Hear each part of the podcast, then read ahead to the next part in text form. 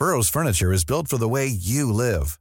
From ensuring easy assembly and disassembly to honoring highly requested new colors for their award-winning seating, they always have their customers in mind. Their modular seating is made out of durable materials to last and grow with you. And with Burrow, you always get fast, free shipping. Get up to 60% off during Burrow's Memorial Day sale at burrow.com slash ACAST. That's burrow.com slash ACAST. burrow.com slash ACAST. Yeah.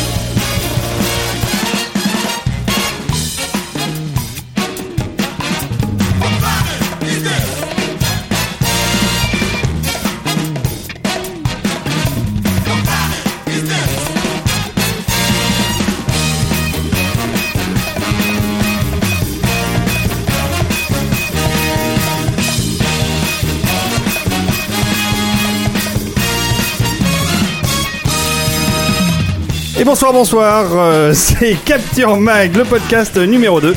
Le podcast qui a la pêche à 22h euh, ce, en ce vendredi soir. Pétante Pétante, nous sommes à l'heure. Et c'est la bonne humeur qui règne autour de cette table grâce à, aux formidables journalistes qui m'entourent, euh, journalistes de CaptureMag.net. bravo Ah ouais Ah, je me suis pas trompé. Et donc euh, à côté de moi j'ai Julien, bonsoir Julien. Bonsoir, Arnaud, David. Bonsoir Stéphane. Bonsoir. Et Rafik. Salut David Et on a un invité euh, qui est euh, Thomas dit Max. Ouais. Bonsoir. Bonsoir. On peut l'applaudir. Deuxième épisode de Capture Mag, le podcast. Euh, de quoi va-t-on parler ce soir, les amis? Je crois que vous nous avez préparé un, un double dossier, un double dossier. Euh, à base euh, de Arnold Schwarzenegger et de Satoshi Kon qui s'accordent tous les deux très bien, je pense. Exactement. Tout à fait cohérent. Ça s'appelle ne pas faire Notre ambition, c'est qu'ils tournent un film après le podcast. Voilà, c'est ça. Ensemble. Bon, ben, ça me paraît, euh, ça me paraît très très bien parti comme d'habitude. Ça va être difficile, Arnaud. Euh, Arnold Schwarzenegger est mort il n'y a pas très longtemps. Ah bon Voilà. Et Charles Bukowski est alcoolique Bref, euh, euh, mais avant ces dossiers euh, merveilleux, euh, nous allons. euh, Est-ce que vous avez des annonces déjà, les amis, euh, puisqu'on est en début de podcast euh, Est-ce que vous voulez dire un, un petit mot sur le premier podcast euh, qui a été écouté par de nombreuses personnes Où en est-on euh, du flux iTunes? Et bah alors tu, tu vas rigoler mais c'était à moi de mettre le- la vidéo en ligne et je l'ai pas fait. tu viens de me le rappeler. Bravo. D'accord. Donc on va s'occuper très vite du flux iTunes Voilà, pour le fait, MP3, ouais. pas Ouais. pour la vidéo, mais pour le MP3 qui est prêt, qui est beau. Le MP3 est prêt, il est en ligne. Il est en Il est, ligne, euh, il, est, il, est, il est déjà sur le flux RSS qu'on trouve sur podcast, euh, sur Capture Mag, euh, le, dans la section podcast, pardon, et bientôt sur, sur tous vos Apple machins et bidules et e-trucs euh, dans lesquels vous pourrez nous retrouver et nous mettre des étoiles et des commentaires parce que ça, ça nous fait toujours très plaisir. Voilà, et sinon, bien sûr, vous pouvez revoir euh, dès demain ou après-demain, euh, selon euh, la puissance de calcul de l'ordinateur de Monsieur Smith, qui est aux manettes ce soir à la réalisation, qu'on salue, Monsieur Bravo. Smith. Monsieur Smith Et euh, sur sa chaîne Dailymotion Prodbox TV, euh, vous pouvez revoir euh, le replay de cet enregistrement live euh, très vite. Très vite. Plus vite que le MP3 que je mets au moins une semaine à faire. Voilà. Et, et qu'on- encore. qu'on met trois semaines à poster. Voilà. Donc, euh, voilà. Euh, en tout cas, euh, le premier épisode, a, je crois que vous avez eu des échos euh, positifs, les amis. Euh, comment les gens étaient contents? Ils étaient contents de vous entendre? Moi, on m'a giflé. Ça giflé, Rafik, mon pauvre. Mais je recommencerai plus. Mais Stéphane, toi, tu as eu des bons échos? Ouais ouais. Pour pour l'instant euh, ils m'ont juste dit tu te tais, toi tu te tais, mais les autres ça va. Tu vois. D'accord. Donc tout va bien. Super. Euh... bon, euh, c'est le festival de Cannes, les amis. Non. Non. Non. Et, et moi, je dois dire que euh, seuls les bons journalistes restent à Paris et les glandeurs vont à Cannes. mais on- c'est pour ça qu'on en a profité pour faire le numéro 2 pendant Cannes. Voilà. Exactement. Voilà, c'était fait exprès en fait. Voilà. On va essayer idée. de faire euh, de la concurrence à Cannes, de pourrir le festival. Ça, ça va être, ça va être facile. Ça va être facile. Bon, bah, on va commencer euh, par euh, quelques news. Qu'en pensez-vous? Oui. Moi je pense que tu pourrais peut-être présenter euh, Max. Tu veux présenter Max dès maintenant? parler un peu de lui déjà pour ouais. Bah oui, Alors, c'est notre invité. en- en- Vous êtes sûr. Vous êtes sûr Ouais ouais vas-y. Sans Ouais, problème. Alors, Max, parle-nous de toi. Qui es-tu On l'appelle Max, mais il s'appelle Thomas Maximovitch. Thomas Euh, Maximovitch. bah, Je viens d'une planète très bizarre qui s'appelle la Pologne.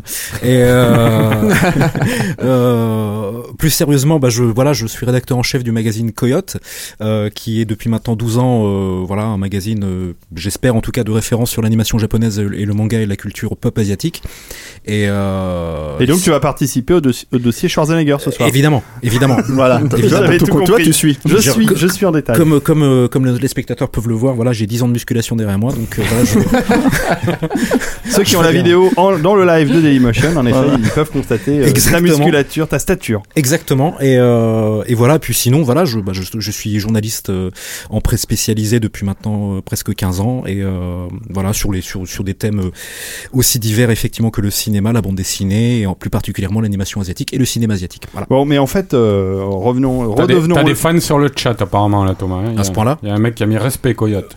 D'accord. Ah, merci. Mais ça, c'est un ordre. C'est pas. Euh, mais c'est c'est une fille Non, Ça, je- dans la, dans presse, pas. Non, si dans c'est la pas- presse si- si- spécialisée, c'est rare. hein. Si c'est pas une fille, ça m'intéresse pas. En tout cas, Il y en a euh, un autre, Coyote, excuse-moi David, Oui, Coyote, le seul mag papier que je lis régulièrement, voilà, voilà Ah, bah, bah, bah, bah, je- On va en faire la Pour le coup, je Lisez suis- donc Coyote. Euh, en tout cas, euh, tu es là évidemment pour le dossier sur Satoshi Kon. Euh, Satoshi Kon, euh, Julien, je me, je me tourne vers, vers toi. C'est toi qui avais envie d'en parler euh, surtout ce soir. Bah, euh, tous ensemble, en fait, on va. euh, Max a quelques infos euh, intéressantes, exclusives, il me semble, sur euh, sur l'avancée de son projet posthume dont on va parler. Mhm. Voilà, tout à l'heure. Très bien, bah, on va en, effet en parler. Bah, merci d'être là, en tout cas, si tardivement euh, ce soir, Max. J'espère qu'on va pas finir trop, ni trop sous, ni trop tard. Oh. Mais enfin, on, va- on va- on a quand même beaucoup de choses à, Ça se finira pas trop tard. on a quand même beaucoup de choses à dire euh, ce soir. Donc euh, c'est bon, les amis, on peut y aller pour les news. Vas-y. C'est parti. Allez, c'est parti pour le jingle news, car j'ai fait des jingles.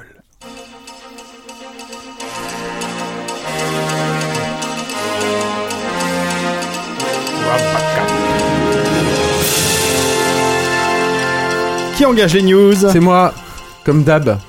Je vais être un petit peu monomaniaque, mon cher David, parce que la dernière fois, je vous avais parlé de l'avant Godzilla, Ouais. de Gareth Edwards, et là, je vais vous parler de l'après.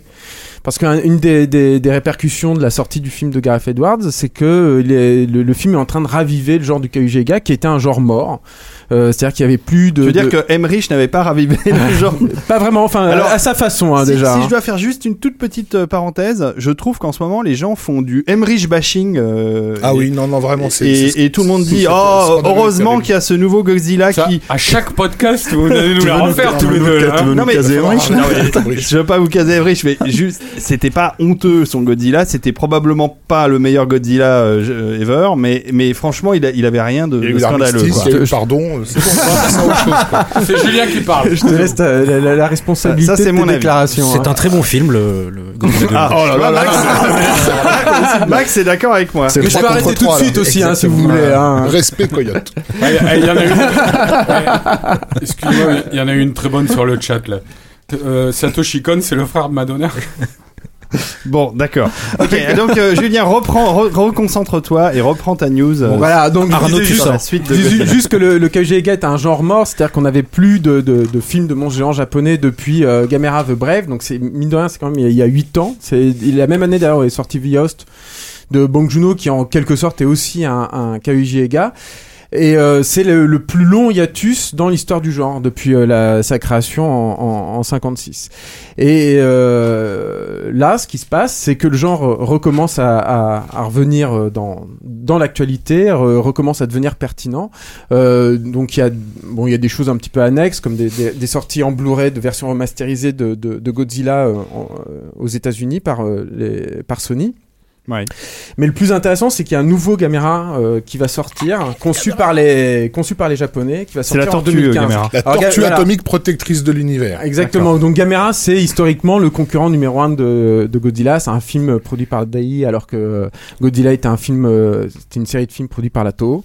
Et euh, le, le- pour l'instant, le film est en pré-production. euh, L'équipe n'a pas été annoncée. Euh, on sait que ce sera produit par euh, Shigenori Takadera qui est un, un producteur assez intéressant qui a beaucoup travaillé dans le tokusatsu donc c'est le, le, le, le- des séries de super-héros japonais et notamment sur deux séries qui sont plutôt intéressantes, sont Kamen Rider Kuga et surtout la, la bonne moitié de Kamen Rider Ibiki, qui parleront aux spécialistes, quoi. Sinon, vous pouvez euh, googliser tout ça, et c'est, mais c'est plutôt euh, très très intéressant.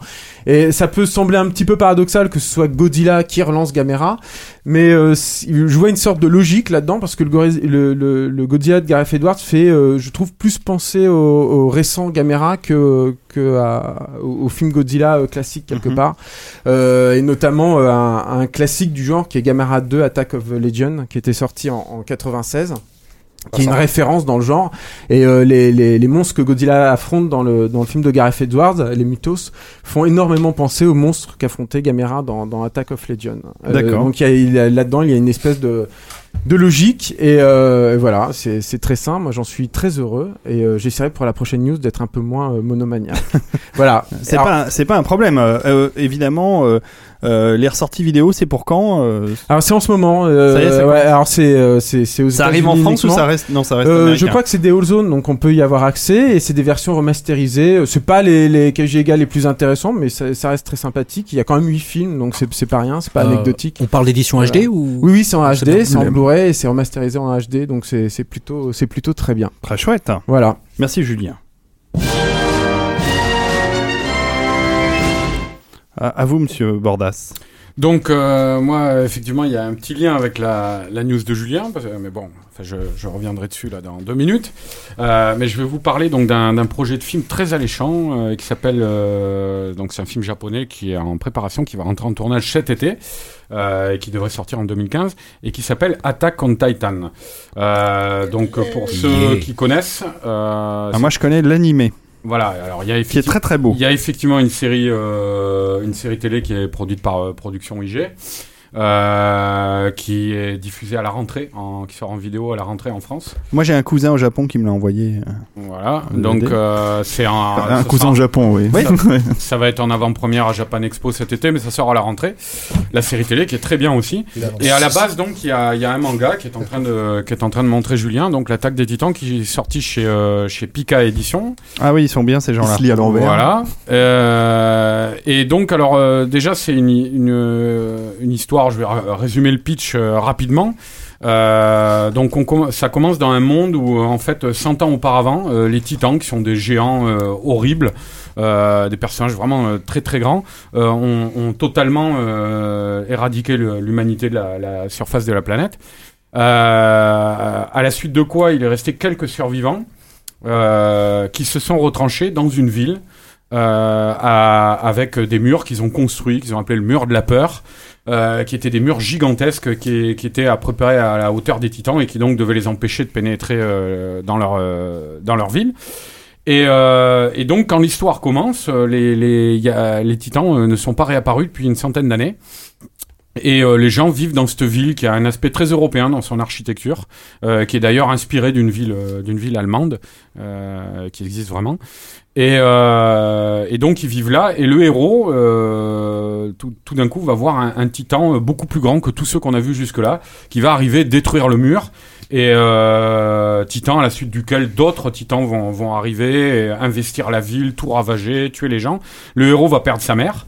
Euh, et du coup, euh, à la suite de ça, il va rentrer dans une sorte de brigade, une section d'élite euh, euh, de soldats euh, qui combattent, euh, qui vont apprendre à combattre ces titans, notamment avec des armatures en métal qui leur permettent de voler, avec des, des, des épées, des sortes de lances. hein.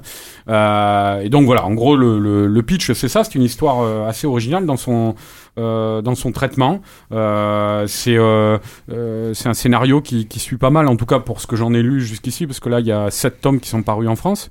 Euh, c'est un scénario qui suit pas mal euh, euh, le schéma du monomythe de Joseph Campbell, cher à notre petit Rafik. Je sais pas que- de quoi tu, Tu sais parles. pas qui c'est Bon, bah, je te dirai après l'émission. Et, et donc, donc c'est une histoire vraiment captivante. Euh, le dessin a été souvent critiqué pour ma part. Moi, je le trouve très très fort parce que c'est un dessin qui a. euh, on voit le dessinateur. hein, alors, j'ai pas dit son nom. C'est euh, Hajime Isayama. Euh, c'est le, dessinateur et le scénariste de la BD. Euh, c'est un, un, un trait très naïf. Euh, qui mûrit, comme je le disais, au fur et à mesure de la saga, mais euh, qui du coup donne une, notamment au, au look des Titans un aspect vraiment effrayant, euh, terrifiant, euh, avec un côté très surréaliste dans les proportions, euh, tout ça. Donc, euh, et là, alors la, la, ça c'est la BD, donc j'ai parlé un petit peu de la série, et donc le film qui arrive, euh, euh, qui sortira l'an prochain, comme j'ai dit, qui va se tourner cet été. Alors euh, c'est une, une grosse production euh, qui réunit pas mal de, de beaux linges, hein, qui, qui nous prêtent à croire que ça risque d'être un, euh, quelque chose d'assez impressionnant. Euh, tout d'abord à la réalisation, il y a Shinji Higuchi. Euh, il, a, déjà réalisé quelques longs métrages, mais il, était surtout connu pour avoir été un storyboarder sur la saga Evangelion et directeur d'effets spéciaux sur plusieurs Kaiju dont les euh, dont Julien vient de vous parler, les Gamera des années 90. Euh, C'est-à-dire qu'il réalisait carrément les séquences. C'est ça hein, qu'il faut dire. Et il a, Il il a un sens de la destruction absolument incroyable, Shinji Higuchi. Il a réadapté un best-seller euh, japonais qui est La Submersion du Japon, qui est pas un très bon film, mais par contre les scènes de destruction massive ont, euh, sont empreintes d'une espèce de, de, de côté élégiaque comme ça, absolument magnifique. C'est, c'est à la fois grandiose, cauchemardesque et euh, Ouais, il, Et a un, voilà, il a un très sens, il a un sens visuel, hein, Ouais, c'est incroyable. ouais, ouais. ouais. Il a un sens de la destruction hallucinant. ouais. hallucinant. Julien, des fois, tu me rappelles les heures les plus sombres de notre histoire. C'est mon côté blond, non Bon, et donc, et, et, euh, donc alors, euh, Higuchi à la, à la réalisation, au scénario, il y a pas mal de gens, euh, dont le mangaka, euh, notamment, euh, mais aussi euh, le scénariste de 20th Century Boys, je sais pas si euh, certains l'ont vu autour de cette table, ou de Gantz. Et euh, on peut s'attendre à du lourd au niveau du, du design, puisque euh, il y aura à bord, euh, à ce poste-là, Yoshiyuki Sadamoto, qui a officié sur Evangelion, et surtout Kuji Tajima, le, qui a notamment travaillé sur le récent euh, long métrage euh, Albator, qui était sorti dans nos salles. Ah, Euh, pardon. bah, qui n'était pas une totale réussite, mais je pense qu'au niveau du design, on pouvait pas. Ah, au euh, niveau du design, ça voilà. savait bien. Et là, on parle- Mais le scénar, c'est vraiment. Ouais, ouais, non, mais on parle du designer en l'occurrence. Donc, euh, Et qui est un très bon sculpteur. Il a une très belle page Facebook où il poste, il poste beaucoup de choses. Vous pouvez y aller. C'est magnifique Kuji ce qu'il fait. hein. Tajima, comme ça se prononce. Et, euh, et donc ce monsieur d'ailleurs a, a réalisé un fan poster euh, que nous a peut-être passé Monsieur Smith ou qui va nous passer, je sais pas. Euh, un fan poster qui était une affiche fantasmée à l'époque où le projet n'était pas du tout encore lancé, qui était donc une affiche fantasmée du, de, de la- l'adaptation de Attack on Titan et qui est, qui est juste, enfin quand tout le monde a vu ça, tous les fans de la BD quand ils ont vu ça à l'époque, ils ont, ils se sont dit voilà c'est exactement ça que je veux voir. Voilà, donc euh, 2015, Attack on Titan. Ok. Euh, on pourrait, on pourrait peut-être aussi Max préciser que le film a été précédé notamment par une publicité pour, de, Oui, j'ai oublié de le dire. assez incroyable. ouais. C'est vrai, dis-le, vas-y. Non mais vas-y, je t'en prie. Non, non, mais c'est- c'est- c'était une, une publicité pour une, une marque de voiture, donc, euh, euh, qui était les Subaru Mhm. Forester, exactement, et que vous pouvez aller voir sur euh, YouTube, vous tapez euh, Spot TV euh, Attack on Titan Subaru, et vous allez le voir, et c'est d'ailleurs un Spot TV réalisé Par Shinji Higuchi. par Shinji Oguchi, Mm. et, euh, Avec des effets pratiques, c'est-à-dire qu'il n'y a pas que de la synthèse, hein, il y a des- Voilà. des, effets de. et de où vous maquette. verrez vraiment, c'est une représentation... euh, Euh, qui donne un euh, super aperçu de ce que va, ce que, ce que pourrait être le film, bien sûr. Voilà, parce qu'avec une voiture qui évolue sur un des lacets en, en montagne, euh, des routes en lacets, euh, on, les, on la voit croiser euh, euh, justement des titans comme ça, une femme, un homme, enfin plusieurs, plusieurs titans, et ça donne effectivement une très bonne impression au niveau de l'échelle, tout ça. Des, des- c'est euh, voilà, vous pouvez aller, vous pouvez aller voir ça sur YouTube. Ok.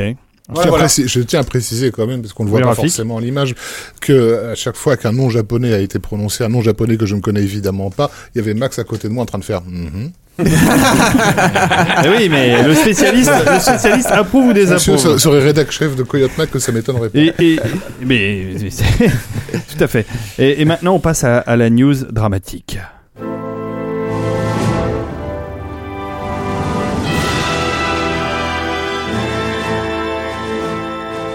Vas-y, Stéphane. Ils sont bien tes jingles, hein. Il faut, faut quand même le Oui, préciser parce pardon. qu'on on les découvre en même, en même temps que les, Oui, c'était- les tu faire en fait. une New Max Direct euh, de live. Paul Verhoeven. Ah, bah, c'est ça Exactement. Oui, je vais vous en parler après, justement. Ouais. Alors moi je vais vous parler en fait du festival de Cannes qui a commencé cette semaine, mais je ne vais pas vous parler de Grâce de Monaco ou ce genre de film. Je vais vous parler de, de- du marché du L'adieu film. au langage. Voilà, ni, ni, à- ni adieu au langage ni Grâce de Monaco. Plus fort que la duo langage. Voilà, je vais vous parler du marché du film. Et en fait, une des premières annonces du marché du film, c'est euh, un remake qui me désole profondément. C'est pour ça que j'ai Ah. mis cette musique triste. Voilà, tu, tu, tu me connais. Et c'est le remake de Kickboxer. Donc Mmh. le. Comment hostile Voilà, comment hostile faire le remake de Kickboxer Peut-on faire Donc- un remake de Kickboxer Les mecs, ils ont, les mecs, ils ont 100 ans de cinéma. Qu'est-ce que je dis 120 ans de cinéma, ils ont le choix. Ils pourraient faire euh, Citizen Kane, refaire euh. Hitchcock, euh, refaire tous ces trucs-là. Ils vont chercher Kickboxer, quoi. Tu vois, c'est, c'est complètement absurde. Alors, c'est censé être réalisé par euh, Stephen Fung. Alors, je ne connais pas le, ce réalisateur qui a, qui a fait Taichi Zero. On m'a dit que c'était pourri. Mais, euh, je Oui, n'ai moi je pas l'ai vu. vu moi. Ah ouais, alors, Ouais, c'est pourri. Moi je déteste pas. Oui, ça c'est Ah ouais, pourri, mais c'est pas. ouais, D'accord. Je, je l'ai vu sans grand déplaisir. D'accord. Et, euh, et euh, les comédiens, en fait, pressentis sont Georges Saint-Pierre. Enfin, comédiens. Qui Les bastonneurs euh, Qui pressentis Georges sont. euh, Saint-Pierre C'est Georges qui, Georges Saint-Pierre. Mais il a fait du X ce mec, non? Non, Georges Saint-Pierre, c'est un Canadien qui fait, euh, je crois, de du catch, il me semble, Ah bon, ou, du, euh, ou a- de, hein, l'UFC. Je sais pas, il a d'ailleurs, il est dans- il fais est- gaffe, parce que Max, c'est le Japon et le X. Et le catch aussi. et le catch aussi. Mais non, parce qu'il avait vraiment un nom à, à jouer dans les, dans les films. Non, de- non, il est juste québécois. Et, euh, au, au- au Québec, c'est un nom badass, hein, Saint-Pierre. il y a Dave Batista, bon ça on connaît tous Dave Batista quand même. oui, hein. Oui, bien sûr, oui, bien bien sûr, sûr. bien sûr, bien sûr. Hein Hein, c'est qui ouais, mais ça se dit Mais Batista. il- Batista, mais Batista va jouer. le- WWE. Oui, mais il est. Voilà. Ah oui, ah bah d'accord. Voilà. Mais il va jouer le méchant ou le, ou le frère? C'est Du héros. héros. Je sais rien. Ah, d'accord. Et euh, Ça il y vient de a, tomber, le- hein, et il y a, le- ouais, ouais, y a le cascadeur euh, Alain news, Moussy. hein.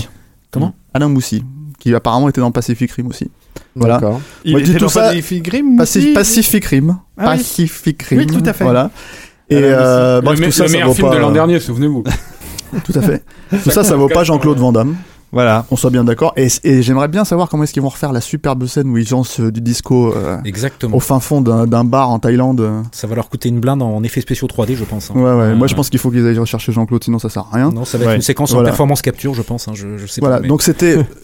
C'était ju- juste la news parce qu'on sait rien d'autre plus. Hmm. Je pense que en fait euh, c'est une news totalement inutile. En plus tu, tu vois, tu vois comme je fais court par rapport à Bordas, Ouais. qui voilà. tu vois Donc en fait pour clore cette news, je te propose de mettre la plus belle réplique de Kickboxer original. C'est parti. Voilà. Avec Maëlie. Bonne, belle. Voilà. Voilà. Comment est-ce que tu veux faire un remake de ça? C'est pas possible. ça, me paraît, ça me paraît en effet difficile. Bon, bah passons à la dernière Juste news au, moment alors. où Oh, ça pardon. passait, juste Oui. au moment où ça passait, il y en a un sur le chat qui l'a mis. Il faut qu'il y ait la réplique avec Maï. Bah, voilà. C'est pour ce monsieur qu'on a Voilà. fait ce podcast. Exactement. Alors, vas-y, on se fait Rafik à, à toi. Oui, alors donc euh, ma news à moi, ça va être la- l'arrêt de la de la série Community, euh, donc qui a été annoncé il y a quelques jours, je, qui ne sera pas renouvelé donc l'année prochaine, aux grandes dames des fans. Euh, oui, euh, d'ailleurs, euh, dis-moi un peu plus, parce que moi, la série Community, je ne la connais pas. Alors, bah, je vais te la représenter pour le dans- bah, à l'occasion. En fait, euh, donc euh, je je me lance. Vas-y, vas-y, je t'écoute. En fait, euh, donc, euh, comme Community, c'est une série qui était produite par euh, Sony Pictures et, euh, et diffusée sur N- NBC, et euh, qui, qui est un sitcom créé par Dan Harmon. Et sur sur trois saisons, Dan Harmon, en fait, c'est constitué un, un public progressif, mais exclusivement euh, internaute. En fait, la chaîne euh, a dû faire face à, à des chiffres d'audience très mauvais, euh, sans compter les différents créatifs avec son auteur et des guerres intestines avec le, un des comédiens qui était Chevy Chase. Et donc, elle avait renvoyé Ça Dan y est, Harmon. ça y est, je, je Tu resitues, ça y est. mets, euh, Et elle avait renvoyé euh, le, le, le Ils ont fait quelques sa- saisons quand même. Chevy Chase, Fletch. En fait, Ah Dan- oui. voilà, Dan Harmon avait tenu trois saisons. Fletch aux trousses. Exactement. Bonjour Voilà. les vacances. Voilà. Dan Harmon avait tenu trois Euh, saisons. Les aventures d'un homme invisible. Oui, c'est vrai. De Non John mais je Carpenter. cite les films qu'il aime. Oui. il se met à mon C'est un niveau. amateur de John Carpenter, c'est pour Il ça. se met à mon niveau, Stéphane. C'est gentil. Ah pardon. ok. Vas-y, Rafik. Oui, donc Harmon avait été renvoyé euh, après la troisième euh, saison pour être remplacé euh, par euh, David euh, Guaraccio et Moses Porte, euh, et ça avait pas mal gueulé sur euh, sur Internet. Mais C'est étonnant ça que ça gueule sur internet. Oui, mais Ouais. euh, quand on parle de community qui a une énorme communauté internaute, ça commence, à, ça commence à Ouais. faire euh, à faire du bruit. Bref, toujours est-il que les, les audiences continuent d'être mauvaises sur cette saison 4, donc ils ont fait revenir Dan Harmon pour une saison 5. Et euh, saison dont, au passage, les premiers épisodes en fait ont consisté à déconstruire tout ce qui avait été construit dans la saison euh, dans la saison 4. Euh, et là, donc, euh, NBC a récemment communiqué les noms de, de différentes séries qui allaient être re- renouvelées euh, sur sa grille et euh, avec les chiffres d'audience pour que les gens puissent se rendre compte. Et euh, ça fait pas un pli euh, quand on regarde de près. Community fait la pire audience de toutes les séries euh, d'NBC. Euh, je crois qu'on est dans les 4 millions de téléspectateurs, ce qui aux yeux d'une chaîne comme d'un Ouais, groupe comme NBC est au-delà du ridicule. Ouais. quoi. On rappelle que c'est quand même la chaîne qui produisait Seinfeld quoi, dans les années 90. Euh, Effectivement, bref. Donc la promesse euh, que nous avait faite l'équipe de, de Dan Harmon, qui était euh, Six Seasons on a Movie, 6 saisons et un film, ne risque certainement pas d'être euh, d'être tenu. Et, et donc grande grande tristesse parmi euh, les millions de, de, de- fans sur Internet. Là, alors, Parce qu'il y en a quand même. Voilà, ben, justement, et c'est ce qui est euh, intéressant avec cette série, c'est que le, son paradoxe, c'est que c'est une série célébrée, mais sans téléspectateurs, euh, puisque euh, cette très large communauté de fans à travers le monde, elle est constituée essentiellement de, de citadins, d'une couche plutôt aisée, qui regardent jamais la télévision et qui euh, le plus souvent téléchargent illégalement. Oh, Euh, c'est mal. Et donc ces fans, ils auront beau râler euh, sur NBC, bah, ils leur- euh, la chaîne pourrait très bien leur retorquer, bah, vous n'avez qu'à regarder la, la, la, la- la TV, quoi. Euh, donc euh, la, série, par exemple, la série est diffusée en France euh, depuis euh, décembre 2012 sur la chaîne numéro 23, et franchement, je donne pas cher des, des, des, des audiences qu'elle peut faire en France, alors que la série est connue en France, mais elle est, elle est essentiellement vue euh, sur le net. Alors, Faut qu'il fasse un Kickstarter, quoi. il faut- en fait, Oui, comme. euh, je la- pars du principe que l'arrêt de Community, et là je vais me mettre à dos, je pense pas mal de monde, l'arrêt de Community est peut-être une bonne nouvelle, euh, au sens où euh, Dan Harmon, euh, qui d'ailleurs a, a- a eu des propos euh, assez durs là-dessus. Je peux me permettre de, de citer une phrase qu'il a qu'il a qu'il a qu'il a donnée euh, de- dernièrement euh, à propos de ça, à propos de l'arrêt de la série. Il a dit euh, "Je l'avoue, lorsque Sony m'a appelé vendredi pour m'apprendre la nouvelle, il y a eu une brève discussion à la fin sur la possibilité de faire vivre la série ailleurs, et ma réaction fut mouais." Euh, pour un million de raisons, certaines égoïstes, certaines créatives, une logistique, cinq sexuelles, trois racistes, dans le bon sens, et bizarrement neuf isométriques, j'ai dit mouais un vendredi après-midi. Et si je changeais pour un, bien sûr, parlons-en lundi matin, Sony pourrait faire son truc. Je ne serais pas le gars qui a annulé une nouvelle fois un community annulé. Euh, en fait, Harmon ne croit pas vraiment à la résurrection miracle de sa série, et surtout il évoque, comme, on l'a entendu, de mystérieuses raisons égoïstes et créatives. Et ça, c'est un truc qui m'a un peu intéressé parce que euh, Harmon, euh, je- on l'a découvert, enfin moi je l'ai découvert. En 2007, il avait lancé un programme sur Internet qui s'appelait Acceptable TV et qui était constitué d'une série de, de, sketchs qui étaient tournés avec très peu de moyens et qui étaient donc développés pour le net, mais dont une partie était diffusée sur euh, sur une chaîne américaine qui était euh, VH1. Là-dessus, il était un peu précurseur. Mais comme tous les précurseurs, il est arrivé un petit peu trop tôt. Et euh, ce Acceptable TV s'est complètement cassé la gueule quelques mois avant que euh, un site comme Funny or Die euh, n'explose euh, sur, sur sur Internet et montre qu'il y avait un modèle économique qui pouvait se construire euh, là. Et donc voilà, Harmon est un enfant un peu maudit de de de de- de- d'internet. Et, et à cette époque-là, lui, il a commencé à bosser du coup sur sur Community pour la télévision. L'an dernier. Euh, Dan Harmon qui a créé la, la série animée euh, Rick and Morty, diffusée sur le réseau Adult Swim. Alors, pareil, Adult, Swim, c'est un réseau qui est à la fois télévisuel et internaute, donc on peut voir les épisodes euh, en ligne. Euh, donc Rick and Morty, je te euh, rappelle, c'est une série dont j'avais vanté la magnificence lors de notre premier euh, podcast. C'est vrai. Voilà. Et j'irai même plus loin. Je dirais que j'ai eu personnellement beaucoup plus de plaisir à découvrir la nouveauté de Rick and Morty ces derniers temps plutôt que de voir Dan Harmon galérer pour rattraper les bourdes de la saison 4 sur les derniers épisodes de, de, de Community. Et ça, ça amène à réfléchir parce que, en tant qu'enfant euh, malheureux et contrarié du net, je pense que Harmon, en fait, devrait accepter l'idée que son public n'est pas là. Il est vraiment sur Internet. Il a une vraie communauté de fans bien installée. Euh, et donc, plutôt que de perdre son énergie à négocier avec des, avec des chaînes qui comprennent pas ce qu'il fait, euh, pour tenter de séduire un public qui de toute façon ne comprendra jamais euh, ce, ce qu'il cherche à faire, euh, je pense que vaut mieux pour lui se tourner vrai, véritablement vers de nouvelles solutions de financement qui sont celles que, que Internet pourrait proposer. Donc l'arrêt de Community représente peut-être, et là j'insiste sur le peut-être, en fait un boost, euh, le boost que, que, que, qui a- que, que la carrière de Dan Harmon attend depuis plusieurs années. Donc c'est c'est une bonne nouvelle pour Dan Harmon, pas pour Community. Pas pour les fans de Community, mais pour les fans de Dan Harmon, ça peut être une bonne nouvelle. Ouais, wait and see. Wait and see, exactement. Et voilà, euh, nous concluons donc euh, les news par cette euh, par ce Wait and See. C'est quoi euh, Qui peut me dire quelle est la série euh, avec cette euh, demoiselle là qui a été produite en crowdfunding là récemment euh Véronica Mars. Voilà, Véronica Véro- Mars, ouais. Véronica Mars. Quelqu'un a vu quelque chose film. ou ou, euh, ou... Apparemment, ça s'adresse aux fans. euh, Comme je n'ai Ouais. pas vu un seul épisode. Moi, j'ai vu la C'est- bande annonce. C'est la série qui a été, euh, qui a été euh, arrêté et du coup là ils ont fait un long métrage. Hein, euh, Dans Oui, ton ils- micro, Arnaud. ils ont fait un long métrage. Devant encore. ton micro, tu sais, Ils ont devant fait- le, le Ils logo. ont fait un long métrage. Oui, mais là, t'es pas devant le logo, tu l'as mis de côté le logo. Parce- parler devant le logo. Voilà, c'est ça. Ouais, ils ont réussi à lever, je crois, 2 millions de dollars pour Trois. relancer la production. Ouais, ce, qui est, comme ce qui est ça. un record, hein, je crois. hein. C'est Ah, pas mal. Mm. Mais je crois que les réseaux de distribution ont un peu râlé parce qu'ils se sont dit euh, euh, vous avez prévendu euh, les DVD aux gens qui ont fait le qui ont payé le Kickstarter et, et le Kickstarter et donc nous on va rien vendre euh, dans les stores parce que c'est déjà prévendu partout et et ça nous plaît pas. Ce à quoi ils leur ont répondu, allez vous faire foutre. Ouais, je crois. Bref.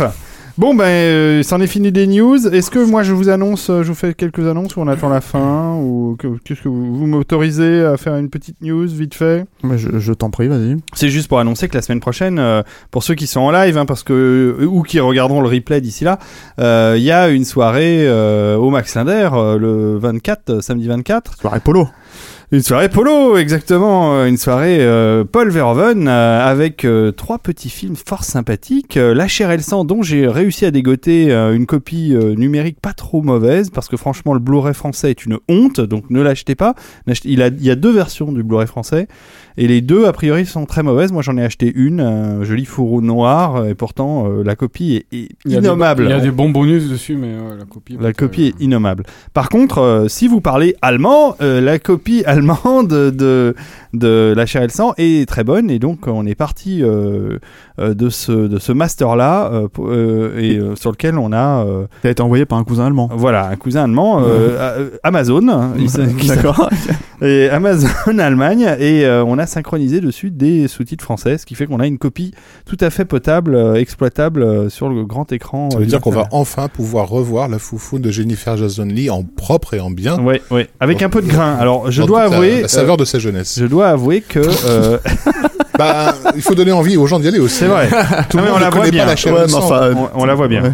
Bon, Euh, bref. Et, et, euh, et elle est fort mignonne, même si elle est. Elle fut, elle fut. Elle Alors, fut. euh, C'est un film de 85 quand Et n'oublions pas le fessier rebondi de Rutger Hauer aussi.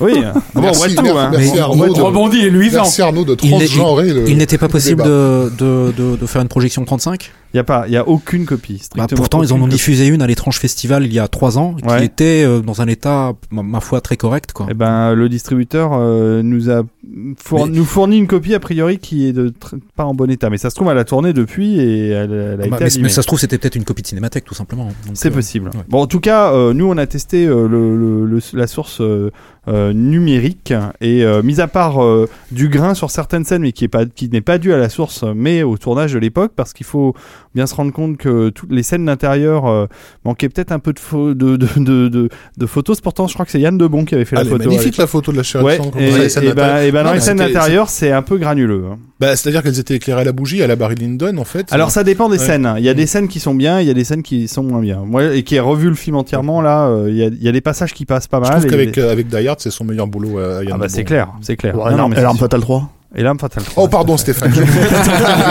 Et Speed 2. voilà, étais assistant sur Kickboxer, ça me. Et, euh, et, et donc, euh, par contre, pour ce qui est de Robocop et euh, de Starship Troopers, qui sont les deux autres films projetés ce soir-là, nous avons des DCP fournis euh, par euh, les, le distributeur du film et les- la qualité est absolument resplendissante. Eh bah, Donc, euh, Yann de Bond, par contre, moi je, je me souvenais plus du tout. J'ai redécouvert l'été dernier la, la Cujo de Lewis Stig, photo de, de Yann de Bond. Ah bon? je crois que c'est son premier film américain. Oui. Et photo, j'avais pas revu le film depuis une quinzaine d'années. Photo magnifique. Mais Yann de Bond est un très très bon directeur de la photo. Malheureusement, Sauf sur- euh, non, mais- il est sauf pas- sur il ses propres Même, Voilà, c'est c'est ça. c'est assez, c'est assez étonnant parce qu'au-delà de même de la photo, il y a des mouvements de caméra dans le film que j'avais j'avais oublié quoi depuis le temps que j'avais pas revu le film et euh, et qui qui était pas particulièrement le propre de, de Lewis Stig, hein, qui était un artisan de la série B très plan plan. Mais euh, c'est c'est un film filmé d'une manière, enfin il y a il y a c'est- c'est c'est vraiment étonnant à revoir quoi. J'ai- J'espère qu'ils sortiront un Blu-ray. euh, Bah, pourquoi pas. ça m'étonnerait, mais bon. Alors, Bon, en tout il, cas- il existe aux États-Unis, hein, il me semble. Aux États-Unis, ouais, je crois. oui. En, en tout cas, euh, venez euh, essayer de venir nombreux euh, la Oh semaine oui. prochaine voir. euh, euh, Il y aura des gens de Capture Mag hein, qui seront là pour Moi, voir la soirée euh, polo. Non, puis on peut aussi préciser, déjà, La chair et le sang, parce que c'est vraiment un film visuellement, déjà visuellement Très, très magnifique, beau. donc à Oui. voir sur grand écran. Oui. Et Starship Troopers, pour ceux qui ne l'ont jamais vu en salle, c'est clairement Ah quelque ouais, chose. c'est une claque. Hein. Ça envoie le bois. Ouais, Mais Ro- Robocop, hein. c'est de la merde. Non, non, Ah, Robocop. Robocop, ça reste une série B, donc euh, c'est quand même un film qui se passe entre une rue et un Ouais, mais visuellement, C'est pas, tout à fait- c'est pas tout à fait une série B quand même. visuellement, c'est très très beau. C'est toi la série B, Raphaël. Je sais que toi, tu venais de voir juste avant Kickboxer, t'es passé en Robocop. Tout d'un coup, c'était Bénure, quoi. mais- Mais, mais vous allez me dire, euh, Graphique, quand il y a Cop dans le titre, il aime pas. vous allez me dire, euh, Maniac Cop peut-être?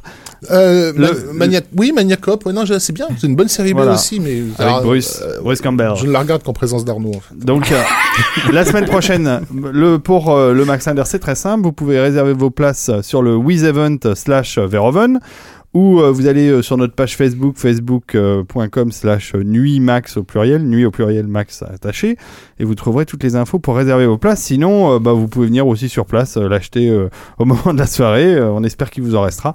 En tout cas, ça va être, ça va être, ça va être une soirée d'action et fin juin, qui la prochaine, la nuit suivante, la nuit au max suivante. J'en parle rapidement maintenant. Ça sera en partenariat avec Japan Expo et nous passerons Des Euh, merdes, des grosses merdes japonaises. voilà, Euh, Akira, Appleseed et Ghost in the Shell. Tu, Donc tu confirmes, Max, hein, c'est naze. confirme, hein, Max. hein. Akira, Ghost in the Shell et Appleseed, non, ça va, c'est plutôt pas mal. C'est plutôt pas mal. C'est plutôt pas mal. Je suis sûr que tu les as vus. Mais cela, Maximovic approuve. Ouais, je les ai vus. voilà. Donc euh, je vous embête pas plus avec mes annonces. euh, Ah oui, si, je peux vous dire pour ceux qui sont dans le chat. Ah si, Mais je le couperai, je le couperai au montage, hein, parce que Oui, euh, parce coupe, que ça, ça sera plus valable demain. Euh, c'est que ce week-end, euh, l'équipe de l'ATG, euh, qui est mon podcast, excusez-moi les amis, euh, sera euh, sur Geekopolis, euh, le salon geek. Euh, euh, des univers geeks euh, qui se retrouvent à la porte de Versailles et le salon a l'air d'être vraiment sympa. Donc, venez nombreux, euh, bah, je effectivement. pense que ça peut. Tu, tu y seras aussi, euh, Euh, Max je, je passerai demain après-midi, oui. Ouais, et ben nous y serons euh, aussi et ça a l'air vraiment euh, très très sympa. Donc j'espère que ce salon sera un succès. Euh, J'avais juste une question pour la nuit euh, Paul Verhoeven. C'est quoi l'ordre des films? Alors l'ordre des films, c'est c'est généralement je fais toujours l'ordre chronologique de sortie. Donc euh, La chair et le sang, Robocop et Starship Troopers. Super. De toute façon, euh, qu'on les passe dans un ordre ou dans un autre, ce sont des films qui sont bourrés d'action, euh, bourrés d'intensité. Donc euh, Sauf Robocop qui se passe dans une rue et, Et un supermarché. D'accord, la mauvaise foi est de mise ce soir. Ah, non, mais. Je crois qu'on va pouvoir passer au dossier. Graphique, Ah, ça se paiera. Vous êtes prêts? Vous êtes prêts? Est-ce que vous êtes prêts pour le dossier? Qui va engager euh, sur le dossier? C'est c'est Arnaud Bordas? Euh, bah allez. Alors attention, Euh, c'est parti pour le dossier.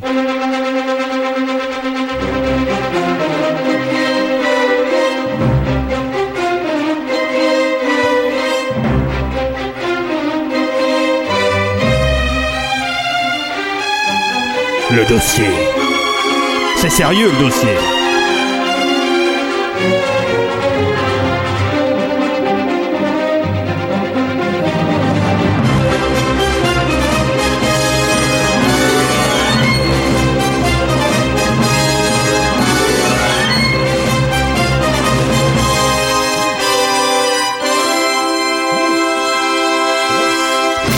Le dossier de Capture Mag Alors on est mort de rire parce qu'il faut préciser qu'on est mort de rire parce que Rafik ne reconnaît pas le morceau. Eh oui. Ah oui. Et on est, on est- Et- et et on je est peux mort vous de rire dire, parce que c'est- déjà qu'on vient de comprendre dire- que Rafik n'aime pas le cinéma puisqu'il n'aime pas Robocop. Je peux Il vous ne dire que connaît c'est pas la du John. Williams. Et, En plus. et En plus, oh là là, Là, là, je suis Rafik, attiré. Il est scotché. Ça enregistre Et en plus, tout c'est ça. un très Eh ben, beau- attends, mais- c'est un C'est très hein. morceau. Je Si vais, sortir C'est un, c'est et super morceau, mais Ça me semble évident. ça sort d'où Ah, vous voulez que je vous le dise Bah, bah oui, C'est David. un des thèmes composés par John Williams pour NBC. Ah, je le sais. Et donc, il y a un thème, un thème principal, un thème principal que qu'on a entendu Le- souvent, le qui a été News, Euh, bah exactement. oui. Mais celui-là, c'est celui, euh, c'est c'est celui d'autres euh, passages plus dramatiques et euh, il est moins connu, mais il est très très beau. Je l'ai raccourci pour faire euh, le jingle de, Ah, de dossier, raccourci. mais il est, c'est un très beau morceau que je, je t'offrirai avec plaisir. T'as récupéré ça sur un concert Non, non, non. Non, c'est euh, c'est un cousin. euh, C'est un c'est un cousin américain qui travaille. Et tu sais la question que tu me posais sur le morceau euh, les de. Jurassic Park, excusez-nous, j'ai trouvé la réponse, je te la donnerai tout à l'heure. Ah, super. Ouais, Ok. Tu, tu, tu es heureux. Et alors, il y a, il y a pas de rapport avec Schwarzenegger, mais Ouais, on en parce que parle. moi, moi, j'attendais, je sais pas, j'attendais un thème de Conan ou, ou de Total Recall. Non, euh. ça c'est le thème du dossier. Euh, maintenant, euh, si tu veux un thème euh, pour Schwarzenegger, je vais te trouver ça. très, Allez, très merde, quoi, Non, Arnold, mais c'est- quoi. ça faisait, il faisait très penser à du basé Paul Enfin, merde, quand même. Bon alors c'est parti, on va trouver, euh, on va trouver ça. euh, Euh, Bon, vas-y, voilà. Arnaud. Alors, Arnaud. attaque. Tu voulais nous Euh, parler de sabotage Bah oui. Voilà, du Non, Schwarzenegger, enfin- rien que pour Rafik. Ah oui, moi ça, oui. Quand c'est vraiment bien symphonique et bien orchestré, tout de suite je le reconnais. Et oui, la musique de Commando, un des chefs-d'œuvre de, de James Horner avec, euh, avec Schwarzenegger. T'as un problème avec Commando? Moi j'adore Commando. Ah bon, Et d'accord. Stéphane préfère la chanson, lui, il aurait aimé que tu passes la Qui chanson. n'aime pas Commando? Non mais quand t'as un texte en retard, Rafik n'aime pas Commando. Ouais, quand t'as un texte en mais- retard, avant, tu il te mets la pof de, de Moi Commando, j'adore, c'est réglé. moi hein. j'adore quand il arrive euh, là dans cette scène avec On sent le euh, vécu, Julien. un, un tronc d'arbre de, de 12 tonnes sur une épaule et ça. Et c'est un vrai tronc d'arbre. hein. Et c'est un vrai tronc d'arbre. Ouais. Ils, sont, ils ont cassé un vrai tronc d'arbre pour le rôle. C'est assez extraordinaire. Donc, Ah, là, euh, que de souvenirs qui, qui ressurgissent dans ma mémoire Bah, en on passe instant. de commando à sabotage en En fait. cet instant où vous évoquez le tronc d'arbre. Ah vas-y Arnaud. Bon, vas-y Arnaud, Schwarzenegger. Arnold Schwarzenegger. Yeah. La plus grande star que la Terre ait jamais portée. Non, c'est nul quand même. Hasta Non, la donc- vista, baby. Le Alain Delon du cinéma d'action. En fait, Voilà. le truc, c'est qu'on on aurait pu parler parce que on, on est, on, est, on est plus tellement dans l'actu parce que je pense que Sabotage euh, passe quasiment plus en salle alors que ça fait qu'une semaine qu'il est sorti, on est d'accord. On même, aurait, non, on aurait pu parler de Godzilla, mais chez nous, Schwarzenegger est plus fort que Godzilla, ok? Donc, euh, Pas chez moi. ça- Hein. Non, non, chez nous. Pas chez Julien. Quand il dit chez nous, ça veut dire chez lui en fait. c'est pas- Donc voilà pourquoi on veut parler de, de ça. Donc voilà, ouais, non, euh, sabotage qui est quand même à l'affiche encore dans quelques salles, hein, puisque moi-même, euh, je suis allé, je me suis rendu le voir euh, sur les champs hier soir. Il y avait encore 3-4 salles qui l'affichaient. Donc vous pouvez aller le voir si lâché vous voulez. Arnaud, je suis désolé. à vos risques et périls.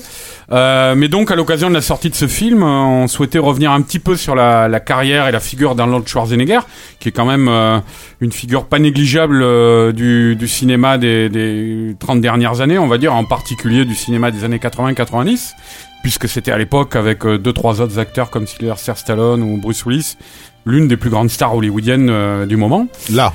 Et euh, ce qui lui est arrivé euh, à cet homme-là, c'est que dans euh, Il a fait de la politique. au début des années 2000, il est rentré en politique. Il est devenu donc, comme tout, tout le monde sait, euh, le gouvernateur, euh, gouverneur de Californie. Euh, où il n'a d'ailleurs pas levé le petit doigt pour euh, John McTiernan, mais bon, c'est c'est pas grave, c'était juste une petite parenthèse. Et, euh, et, et donc il a, On il va a se faire attaquer. après avoir terminé, après avoir terminé sa, sa, sa carrière politique et terminé, achevé son mandat de, de gouverneur, il est revenu au cinéma.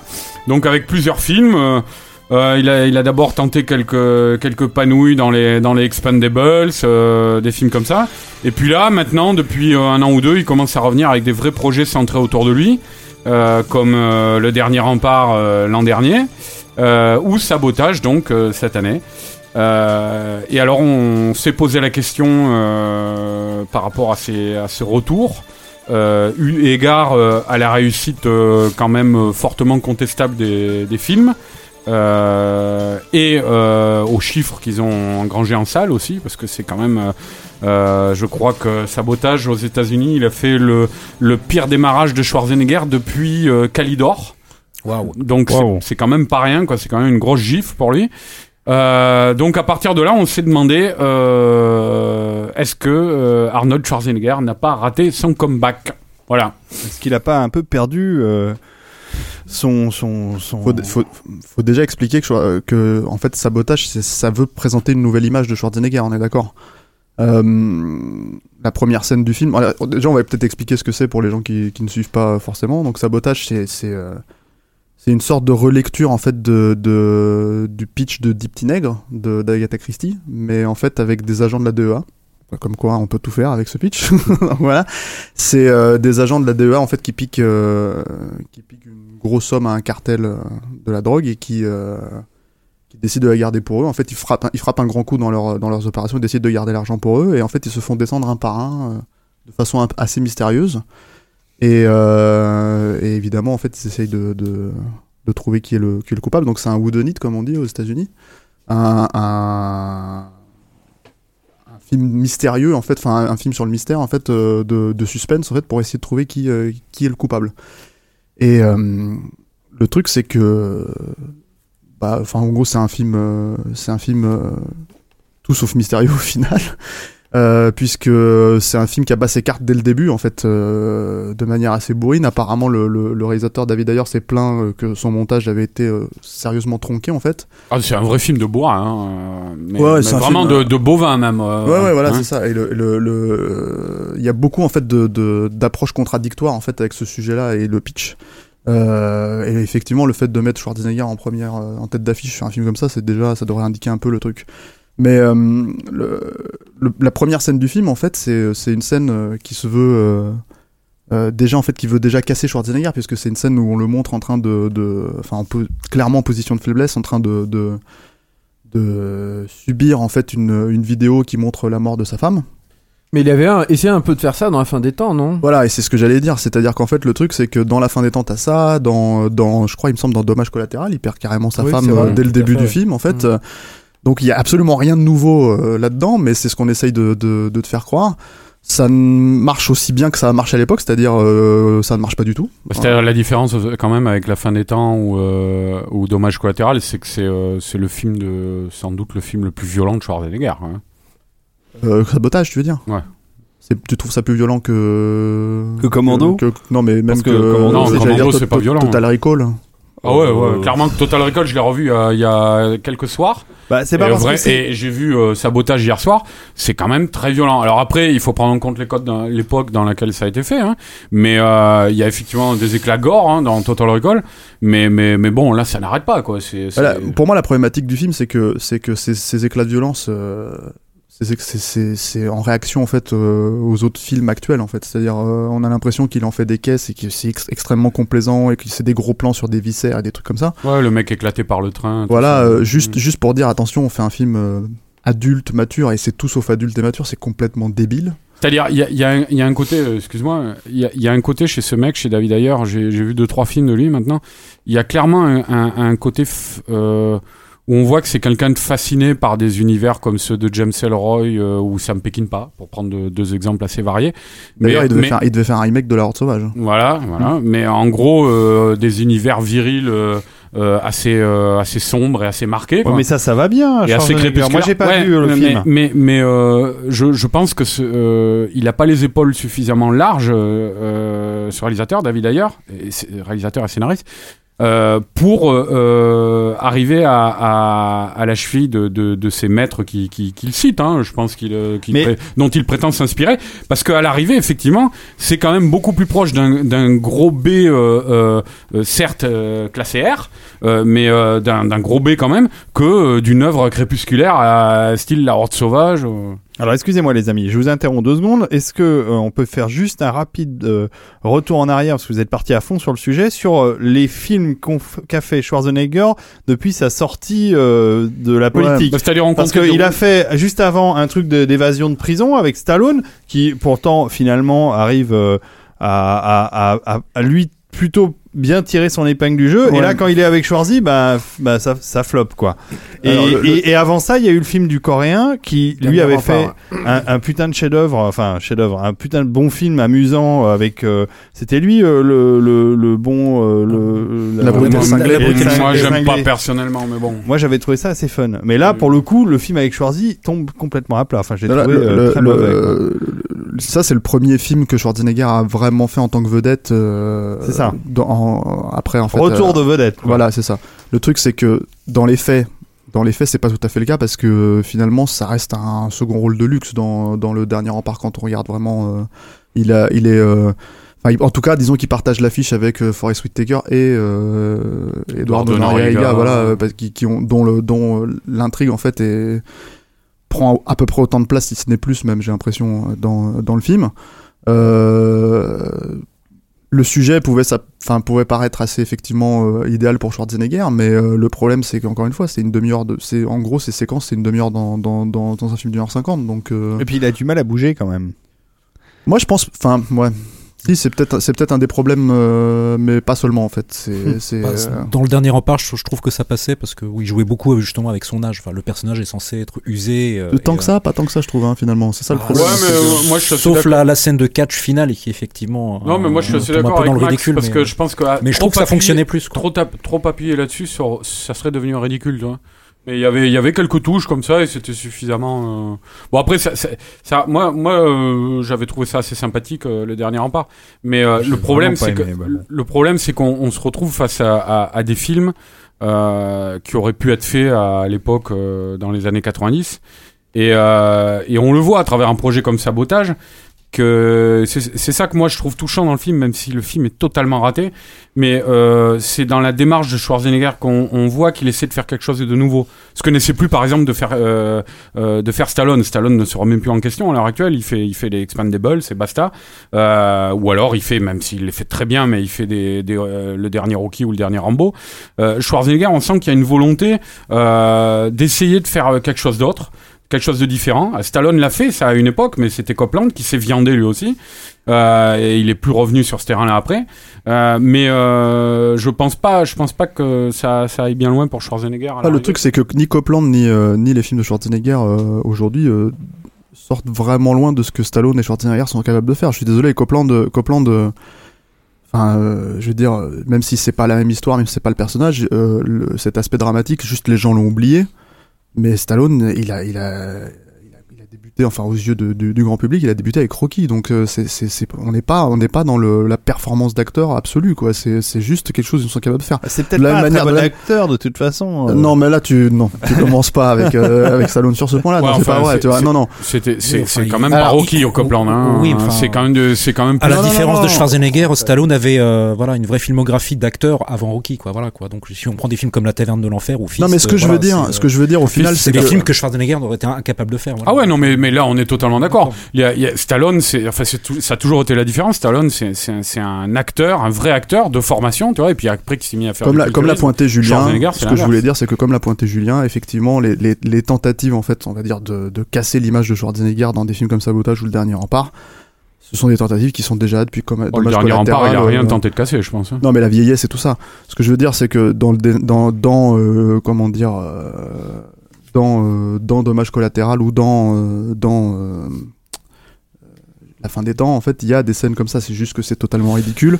Et je pense tout simplement que ce n'est pas du tout un, per- un- une image, son image publique n'est pas du tout centrée sur ce genre de choses-là. Ça, ça ne peut pas fonctionner avec Schwarzenegger. En fait, il faut, c'est quelque chose qu'il faut amener. En fait, Schwarzenegger, il faut bien l'employer. Il faut pas, euh, Ah, bah, ça, il, faut pas, euh, il ne faut pas euh, d'un seul coup se dire on va lui écrire un, un, un rôle d'acteur qu'il n'a jamais pu avoir ailleurs en fait. Donc euh, Si je puis me permettre, est-ce que la, la, la, la, la question de votre euh, de la problématique que vous soulevez là, c'est pas est-ce que finalement Schwarzy, il est pas euh, c'est pas un anachronisme total dans le cinéma contemporain, y compris vis-à-vis du public? Ça l'était déjà à l'époque. Ah J'ai non. l'impression. le truc c'est qu'il y a une différence aujourd'hui de ça avec le cinéma. C'est-à-dire qu'à l'époque euh, Schwarzenegger ou Stallone, c'était euh, des personnages surhumains. C'est-à-dire quand ils faisaient Rambo ou quand ils faisaient euh, quand ils faisaient euh, Commando ou euh, Conan. voilà, c'était des personnages surhumains. On disait voilà, c'est des tas de muscles, c'est des- tout ce que tu veux. C'était ce qui leur était reproché. Et à côté de d'autres des autres comédiens, des je sais pas moi, des Dustin Hoffman ou peu importe. Le, le même peut-être des gens qui pouvaient faire des thrillers comme Robert Redford, ce genre de choses. Aujourd'hui, dans l'anachronisme, c'est surtout que maintenant il y a des super héros. Donc limite pour moi, en tout cas un, perso- un personnage comme Stallone en fait dans ses films, il a une figure limite plus humaine que la plupart des super héros qu'on peut voir. euh, en tout cas. euh, je sais pas, j'imagine chez euh, chez euh, chez Marvel ou ce genre de choses quoi. Il y a aussi, Euh, il y a aussi là, chez, chez Schwarzenegger euh, le, le fait qu'il donne l'impression de, de courir après une génération qui est plus là. Parce qu'on, euh, je vois ça par rapport à ce qu'il fait sur, sur Internet, de proposer aux gens de, de re- ré- répéter ses répliques en ligne euh, sur Reddit. En fait, les gens mettent des répliques Ouais. qu'ils veulent entendre et Schwarzenegger les, les, les enregistre. Il y a, il y a- là, il y a vraiment le côté, pour le coup, has-been. euh, Ouais, c'était, c'était, de, jouer sur la nostalgie C'était dans, public. hein. dans Expendables 1 et 2, là, enfin le 2 surtout, où il arrêtait pas de répéter I'll be back, là, Mm, c'était, mm. c'était un peu pathétique quand même. hein, il y avait Embarrassant, vraiment- ouais. y a, il y a un truc, euh, enfin, je sais pas, Stéphane, euh, si Ouais. t'avais fini ton. Non, le, le- moi, le, le- je pense que la problématique en fait de, de, de Schwarzenegger, c'est que il y a aussi ce que le Schwarzenegger représente. Euh, c'est quand même, c'est quand même censé être le rêve américain, c'est-à-dire pour beaucoup de, de, de, de gens, quoi. Tu mets de la belle musique pour. tu parles du Ah, rêve j'a- américain. J'aime bien écouter la voix de Stéphane sur les petites musiques comme ça. là. Tu parles de ce que représente euh, Schwarzy. Pour moi, c'est Conan. Quoi. D'accord. Oui, mais tu vois, il y a beaucoup de choses. C'est-à-dire que le, le, le, le, truc avec Schwarzenegger, c'est qu'à l'époque, enfin, sa réussite, elle est aussi liée à la réussite des réalisateurs avec lesquels il a tourné. C'est-à-dire qu'il a quand même tourné avec des, des pointures, hein, ce qui était, par exemple, pas du tout le cas de. Stallone qui s'est fait tout seul, en fait, à la base. Euh, donc euh, Schwarzenegger il a quand même tourné avec euh, euh, John. McTiernan, John Milius, euh, avec euh, avec euh, Paul Verhoeven, avec James Cameron. Voilà. Donc là, on, on parle quand même de réalisateurs qui qui Qui marqué l'ont du- sorti, qui ont euh, clairement marqué l'histoire du cinéma, sorti, ce qui est ce qui est clairement pas le cas de de, de Stallone. Et le truc c'est que Enfin, euh, de, de- ouais, des réalisateurs avec lesquels Stallone a travaillé. euh, de- ouais, de- de- Mm. des réalisateurs avec lesquels non non tu ne feras pas dire ce que je n'ai pas dit. Euh, mais mais euh, et je pense qu'en fait le, le truc c'est que Schwarzenegger avec ce- cette, cette image physique en fait qu'il renvoyait cette image de réussite totale euh, mais euh, qui riait littéralement de la mort hein. c'est-à-dire il faisait des punchlines euh, il souffrait jamais je veux dire dans Commando t'as une scène où il se prend un petit truc et hop il repart et c'est réglé quoi même quand Stallone fait ça dans Rambo 2 c'est c'est on sent la souffrance sur son visage que Schwarzenegger il, c'est- il en rigole quoi il fait une blague juste après Ouais, c'est Terminator, il Voilà. souffre pas. euh, il était marié avec une, il était, il était marié avec une Kennedy euh, à l'époque. Enfin, donc il est qui représenté a, la, vraiment. qui a la même forme de, de mâchoire que lui d'ailleurs. hein, C'est Que Predator. voilà, c'est ça, c'est- c'est Mais Voilà. à part d'un- l'époque- à part d'un Predator, quand même, je pense que c'est le seul film Voilà. où il y a des moments où on a craint pour lui. Quoi, Pourquoi Pourquoi? Parce que Predator aussi, c'est le truc, c'est c'est que je pense que là où il a été intellig- intelligemment en fait utilisé dans Predator, c'est que euh, on l'a mis, on, déjà on l'a, on l'a entouré de, de 10 gros bourrins euh, avec lui euh, et en fait ils ont, c'était le concours de beat total. D'ailleurs Ouais, et apparemment puis ils étaient, ils étaient tous baraqués. hein, Voilà, et, et, et en fait, si tu veux, c'est un, c'est un truc qui a énormément servi à la première partie du film pour dire voilà, ça, c'est les mecs, les- c'est censé être les mecs les plus forts du monde. Et, et ces types-là, en fait, on va leur ramener une menace qui vient de l'extérieur, euh, qui vient de- de- d'une autre planète et qui est plus forte. Donc on vous montre que ces types n'ont peur de rien, ils ont pas peur d'aller démanteler un cartel, ils ont pas peur d'aller démanteler quoi que ce soit. Euh, une, une prise d'otage, ils font ça les doigts dans le nez. On euh, les casse. T'as carrément, t'as carrément, euh, comment il s'appelle, euh, grand acteur aussi. Euh, euh, Futur euh, Bill Duke. euh, sénateur, ouais. ouais, voilà. Oui, euh, Jesse Ventura. Qui dit, j'ai pas le, j'ai- Jesse Ventura qui dit, j'ai carrément Ventura. pas le temps de saigner. Donc le mec, il s'en fout, quoi. c'est c'est vraiment, c'est vraiment les plus, plus, euh, c'est des, des, des couilles de 800 grammes chacun, quoi. Et là, les mecs, en fait, euh, les, euh, les, euh, ces types-là se font tous désaguer un par un. Donc à la fin, Schwarzenegger, quand il voit tous ces gens-là se faire défoncer et qu'il reste plus que lui, forcément, en fait, d'un seul coup, toute la construction mène vers ce moment où effectivement il va avoir peur de, de, de, de, de la menace physique qui est en face de lui, quoi. Qui est en plus physiquement représentée de manière beaucoup plus forte, beaucoup plus grande, beaucoup Les plus... Rasta, c'est Voilà. indétrônable. Euh, Voilà. Mais le, le- donc le truc, c'est que je pense que tout ça, ça a été emmené, ça a été réfléchi par rapport effectivement à la stature de Schwarzenegger en soi. C'est-à-dire, si Schwarzenegger représente la force physique absolue, C'est la musique de Predator. hein, Voilà, juste euh, super musique d'ailleurs, magnifique de Alan Silvestri. tout à fait. Et, et euh, si Schwarzenegger représente la, la plus grande force physique sur Terre, c'est-à-dire aux yeux d'Hollywood, aux yeux de tout ce que tu veux, euh, qui est plus fort que lui? Qui, qui est-ce qu'on peut trouver en fait qui serait susceptible de, de, de vraiment le mettre à mal? Et euh, voilà, c'est le Predator, et tout ça c'est amené. C'est pour ça que le Predator apparaît aussi physiquement euh, euh, bien plus tard dans le film. C'est pour ça que toute la dernière partie du film est centrée sur ce combat-là. C'est pour ça que la seule façon, euh, même si ça peut paraître un peu grandiloquent, la seule façon de tuer le Predator, c'est que Schwarzenegger ne tue pas le Predator, c'est le Predator qui se suicide, Mm. euh, tel un chasseur, enfin, etc., etc. Donc tout ça, c'est c'est euh, c'est ce qui fait à mon avis que le film est- fonctionne vraiment en fait et, et que Schwarzenegger est extrêmement bien employé que du coup on se dit ouais c'est un, un- là en fait il y a, il y a une vraie euh, on sent la peur sur son visage c'est un, euh, un bon acteur il est bien employé mais tout ça je pense que c'est une construction en fait qui a été pensée pour amener euh, à ce résultat final quoi Euh, Moi, je l'ai trouvé justement. Je, vous parliez de grands réalisateurs qui l'ont employé. Je le trouve très euh, juste dans Predator. Je le trouve beaucoup moins juste dans Last Action Hero, mais vous serez peut-être pas d'accord. Et euh, je le trouve Ouais. pas juste non plus dans Total Recall, où je trouve que. mais Total Recall, tu veux Total dire que Recall, tu- tu dis, il est carrément nul hein Oui, Enfin, on est d'accord. Il faut quand même rappeler que le rôle de Total Recall avait C'était plus pour ou moins Richard été pensé, voilà, pour Ouais. Richard Dreyfus, donc il y a eu quand même du chemin de parcourir jusqu'à Oui, oui, oui. Schwarzenegger. Non, mais c'est pour ça qu'il a été porté par des grands réals. Ça a pas forcément donné Mais des grands rôles. Last Action Hero, c'est pas vrai, David. hein. Il, a, il, a, il, y a, il y a vraiment un côté étonnant. Euh, on est habitué au Schwarzenegger qui joue avec sa propre image. hein. Après, euh, bah, il y a des fois, comme dans Jumeaux, où il le fait de manière euh, pas très subtile et, et Oui, assez, mais c'est- et assez c'est une comédie. inintéressante. C'est une comédie. Mais là, la manière dont il jouait, euh, tout en jouant avec son image, était, était vraiment convaincante. Moi, moi euh, je crois que c'était pendant le podcast d'ailleurs euh, sur euh, McTiernan l'an dernier, là, de l'agence To Weeks, Mhm, mhm. où on avait parlé avec Graphique.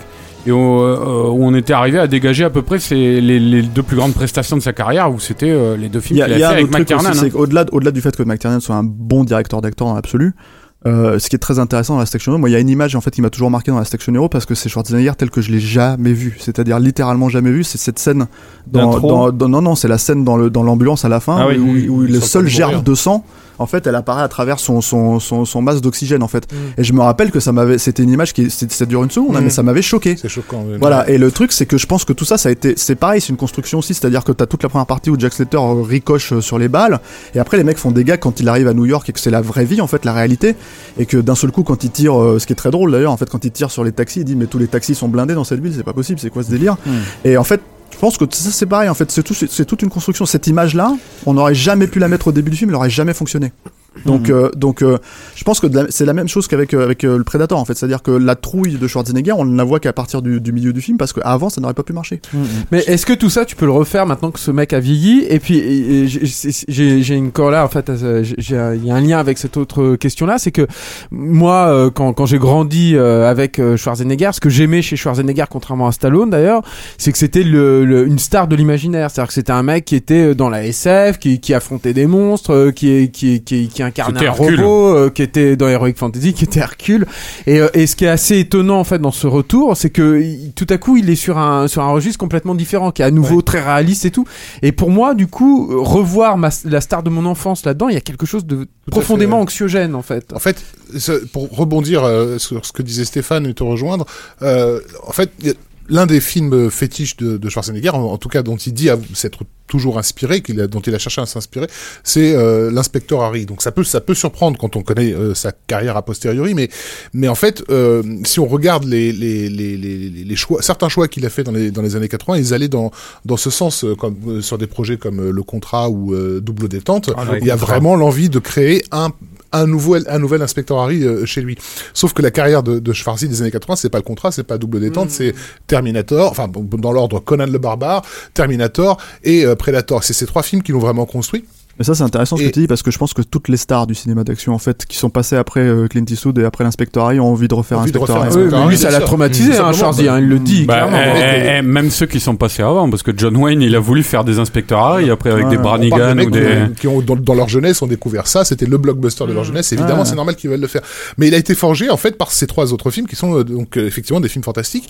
Et surtout des films qui sont traversés d'images vraiment puissantes et quasi bibliques, euh, dans l'utilisation de, de Schwarzenegger. Donc, euh, voilà, dans, dans Conan, il est crucifié sur un, sur un arbre. Euh, ensuite, on le voit également euh, sur The Wheel of Pain, la roue de la, de la torture. Euh, dans, dans, dans, dans Terminator, on le voit apparaître tel un golem euh, nu à Los Angeles pour ensuite se re- régénérer en, en, en créateur métallique. Et enfin, dans Predator, il y a ce retour à, l'état primitif quand il est Mais c'est plus un corps qu'un acteur. en fait. Voilà, c'est véritablement un icône quasi religieux de, de, de comic book, de méga comic book. c'est pas pour rien que je pense que Cameron avait l'avait fait côtoyer Charlton Heston Mm. dans, dans True Lies parce qu'il y a, il y a un côté vraiment héritier de il y a un lien entre les deux acteurs même si fait. Charlton Heston est meilleur acteur quand même. Et dans les années 90, moi j'ai eu l'impression que justement il a commencé à comprendre ça, que son sa carrière n'était pas dans, dans l'inspecteur Harry, mais plus dans l'image quasi biblique, et qu'il a commencé à chercher un peu des rôles qui allaient euh, dans, dans ce sens-là. Comme la fin des temps ou J'y viens, j'y viens justement parce que si, voilà, pour faire le petit, euh, Ouais. le, le petit aparté, voilà, il y a eu deux gros rendez-vous manqués de Schwarzy dans les années 90 qui ont été effectivement Crusade, euh, qui devait être fait en 95, Par réalisé Paul par Paul Verhoeven. Verhoeven sur un scénario de Wallen Green, et I Am Legend, que devait réaliser Ridley Scott en 97 sur un scénario, sur le scénario de Mark Protosevich. Et Mathieu Kassovitz a bossé aussi quand euh, Schwarzy était encore attaché au projet d'ailleurs.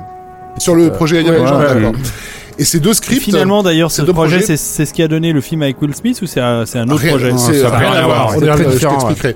Euh, Enfin, toujours est-il, voilà. Merci Bon, Rafik. Pour avoir lu, s'il te plaît. pour avoir lu le script de Cruzet et pour Merci, avoir lu le, le script d'I Am Legend, c'est c'est vraiment bon déjà c'est des scripts absolument excellentissimes. C'est vraiment ce que j'appelle des rendez-vous manqués. mais Protosevich, surtout il est crédité je crois au générique de Will Smith. hein. Il me semble. parce hein. qu'il a l'origine du script, Ouais, oui, mais bien mais sûr, il mais il a été entièrement réécrit et pas dans le bon sens. Donc c'est vraiment deux films énormes. Pardon, mais et surtout deux films qui proposaient justement ces, images euh, bibliques euh, sans vraiment trop développer, mais pardon.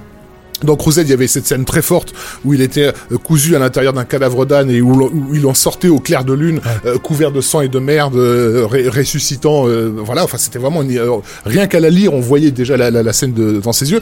Et Il y dans, avait la euh, scène où il se scarifiait aussi le Ouais. corps pour Voilà. faire croire qu'il avait été euh, tout à coup euh, dans, des dieux. et dans I Am Legend, il y avait à la fois une scène de, cruci- de, de, de- de- il y avait une scène de crucifixion qui était euh, admirable, qui était vraiment le point d'orgue de, de Mais du ça, film. les- quand tu évoques ces scènes-là, on pense tout de suite, enfin, quand il se répare dans Terminator, Voilà, Voilà, voilà. Quand dans Predator, c'est pour ça, c'est vrai que ce que disait Julien, c'est un corps, quoi, vraiment. ça, quoi, une- Bon, il a dû le sentir parce que dans la fin des temps, il y a deux scènes euh, qui ont été entièrement piquées au script de, Protosevich de d'I Am Legend, qui sont la scène de la crucifixion dans, dans la ruelle. Enfin, il piqué de, en version pourrie par, par rapport à ce que I Am Legend promettait. Il y a donc la scène de la crucifixion dans, dans la ruelle et euh, la, euh, la scène du métro fou, euh, c'est-à-dire la scène de poursuite dans un métro qui est lâché à, à, à vive allure et qui était aussi euh, dans, dans, dans, dans I Am Legend.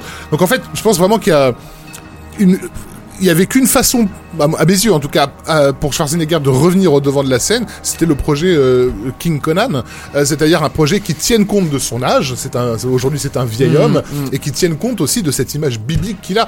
Euh, quand on voit qu'en ce moment à Cannes, il y a une affiche justement de, de, de- du, du projet King Conan. Non, alors ça, c'est bidon. Hein. oui, oui, non, bien sûr, mais le simple fait qu'elle se balade sur Internet et qu'elle excite l'imagination des gens, c'est simplement que je pense que l'idée de voir un, un Schwarzy vieilli, voilà, une Ouais, espèce de roi Salomon sur la fin de- de- des derniers jours. Eh ben, mais c'est- assez étonnant parce que dans Sabotage, en fait, j'ai pensé à ça à un moment.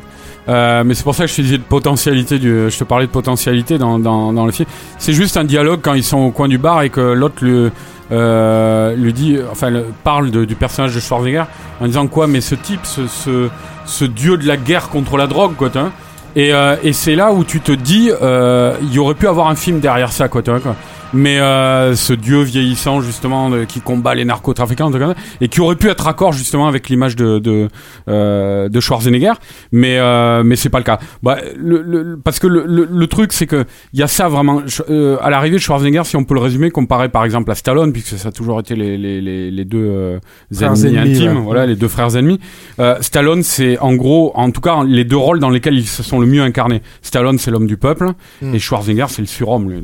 C'est c'est pour ça qu'évidemment après quand il essaie de s'humaniser, c'est souvent assez maladroit. Quoi. Aussi, le truc, je pense que le truc, c'est que Schwarzenegger, il a, À il part, a, à il part a- pour, pour la course aux jouets, quand même. Oui, mais il y avait Robert Conrad. Non, le, le, le, le truc avec Schwarzenegger aussi, c'est que je pense que c'est quelqu'un qui a besoin de défis. Et je pense que quand tu as été gouverneur de Californie et que lui, en fait, n'étant pas né aux États-Unis, ne peut pas devenir président. Euh, et d'ailleurs, apparemment, il a annoncé euh, il y a quelque temps qu'il voulait essayer de faire du lobbying pour changer la loi. Mm. Euh, donc, j'imagine pour passer président. Euh, je pense qu'il y a aussi une problématique de défi, c'est-à-dire que Schwarzenegger n'a plus vraiment de défi en face de lui. Est-ce que c'est vraiment un défi de tourner pour lui dans sabotage ou dans le dernier rempart? Je veux dire, même Non, si on va non, dire que non. Il le présentait comme ça hein, quand il est revenu, qu'il avait donné une longue interview au magazine anglais Empire. Pour lui, c'était le, le projet euh, définitif, le défi euh, définitif de sa vie. hein. de revenir. Ouais. Bah moi je pense que le truc en tout cas c'est que si je pense que Stu Schwarzenegger si on l'emploie bien dans, dans des seconds rôles en fait dans des super grosses productions où il fait un- une vraie guest de luxe en fait un vrai second rôle si tu le mettais dans Avatar je veux dire Mm. j'imagine que que que enfin C'est sincèrement pas je pense que ce que tu dis, Stéphane. non c'est pas ça c'est qu'en fait je pense que Quaritch par exemple le personnage de Quaritch il, est, il était taillé pour être pour être Ouais. fait par Schwarzenegger été si on a dit que c'était. Michael Bean ou euh, maintenant Non, mais parce euh, que, parce que ce personnage est, dans Avatar c'est, a, a été inspiré, enfin, je sais pas si ça a été dit, mais d'un livre euh, de Harry Harrison qui s'appelle Le Monde de la Mort, qui est exactement Avatar, hein, euh, refait euh, par Cameron. euh, rematiné et donc il y a un personnage euh, puisque c'est dans le monde de la mort d'Harrison c'est une planète à double gravité.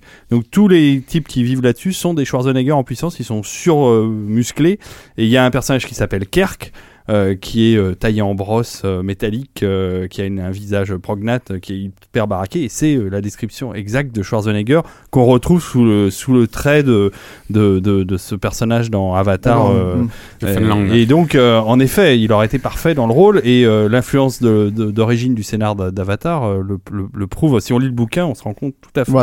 voilà moi, je, je, je comprends en fait que, que, que les fans aient envie de le voir, euh, ou même peut-être les gens dans l'absolu, le peuple en fait, enfin le, le, le- ce que je veux dire, les, les, le, le grand public veuille, veuille aller voir un King Conan, mais moi, enfin, je King sais que par oui, exemple, King Conan qui se fera probablement pas, ou alors s'il se fait, il se fera de façon pourrie de toute façon. oui, Enfin, oui, voilà, le, le, le- truc c'est que après le, le problème c'est que même là récemment, il a commencé à tourner Terminator 5.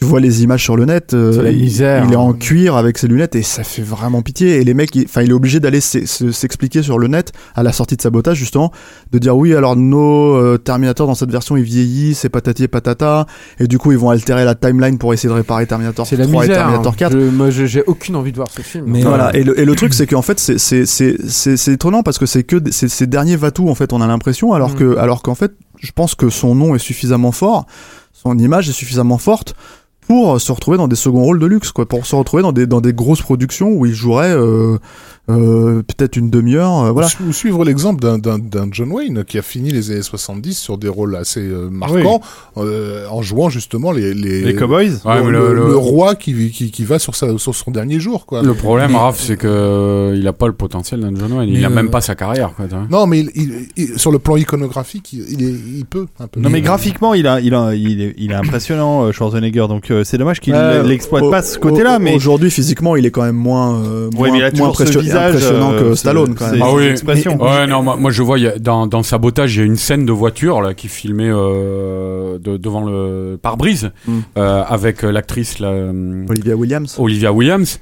Et euh, j'ai- halluciné sur ce plan là aussi. Enfin, le film est très très mal réalisé. Le, enfin, euh, David Ayers, il a même pas le, le, le- la, une idée de comment on compose un cadre, comment on met en valeur des comédiens. Et cette scène, euh, ce plan juste, il est, il est effarant parce qu'on voit Olivia Williams, donc il, euh, il doit avoir la quarantaine, quoi, qui est devant son volant, euh, à ses droites, et Schwarzenegger, il est affaissé à côté d'elle sur le siège passager. Il est plus petit qu'elle, quoi. Et moi, j'étais là, je me disais, putain, mais pour moi, Schwarzenegger, c'était effectivement, c'était un colosse, quoi. Mais il y a, il y a- tu soulèves une, autre problématique, c'est une considération un peu triviale par rapport à tout ce qu'on vient de dire, mais euh, qui est euh, terrible, mais pour moi aussi qui est terrible avec Stallone d'ailleurs, c'est que euh, c'est c'est une souffrance de les regarder. C'est- des, des gens qui ont abusé de leur corps, qui ont pris des, des saloperies, qui ont fait beaucoup de chirurgie esthétique.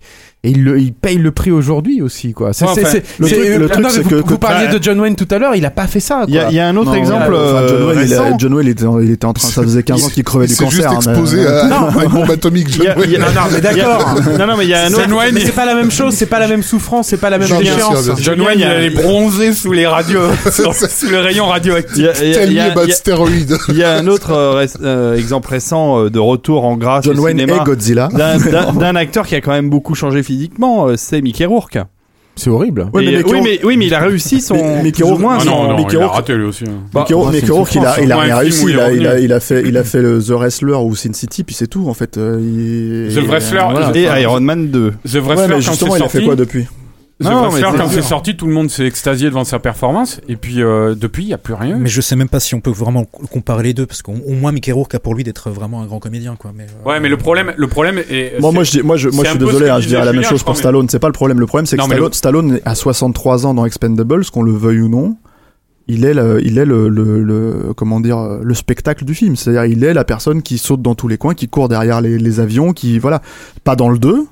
Mais dans le 1, il l'a fait. Schwarzenegger, il le fait pas dans le dernier rempart, il le fait pas dans, dans Expendables On leur 2. demande pas de refaire les, les cabrioles de leur euh, jeunesse. On demande pas à Mickey Rourke de refaire l'orchidée sauvage. Enfin, mais, euh, mais, mais, mais, mais- Et pourtant, il l'a fait, il a fait la suite de Dr. vraiment Mais, envie de euh, revoir l'orchidée sauvage. mais, euh, mais, mais si, si, si la, la reconquête un peu, un peu vaine de, de, de son mythe à l'écran, euh, voilà, est impossible. le- Mais, mais est-ce qu'il n'y aura pas une porte de sortie du coup dans, le registre de la comédie? Peut-être le temps de un ou deux films peut être réussi. Ah, le problème, le problème, c'est que tu parles de Schwarzenegger, là. Et Schwarzenegger, Ouais, bien le, sûr. Le, le truc, c'est que, euh, je pense. Pour moi, en tout cas pour moi, je, moi je considère qu'il a fait au moins une très grande comédie dans sa carrière qui, qui est jumeau, quoi. Voilà, quoi. Et, euh, Ah ouais, non.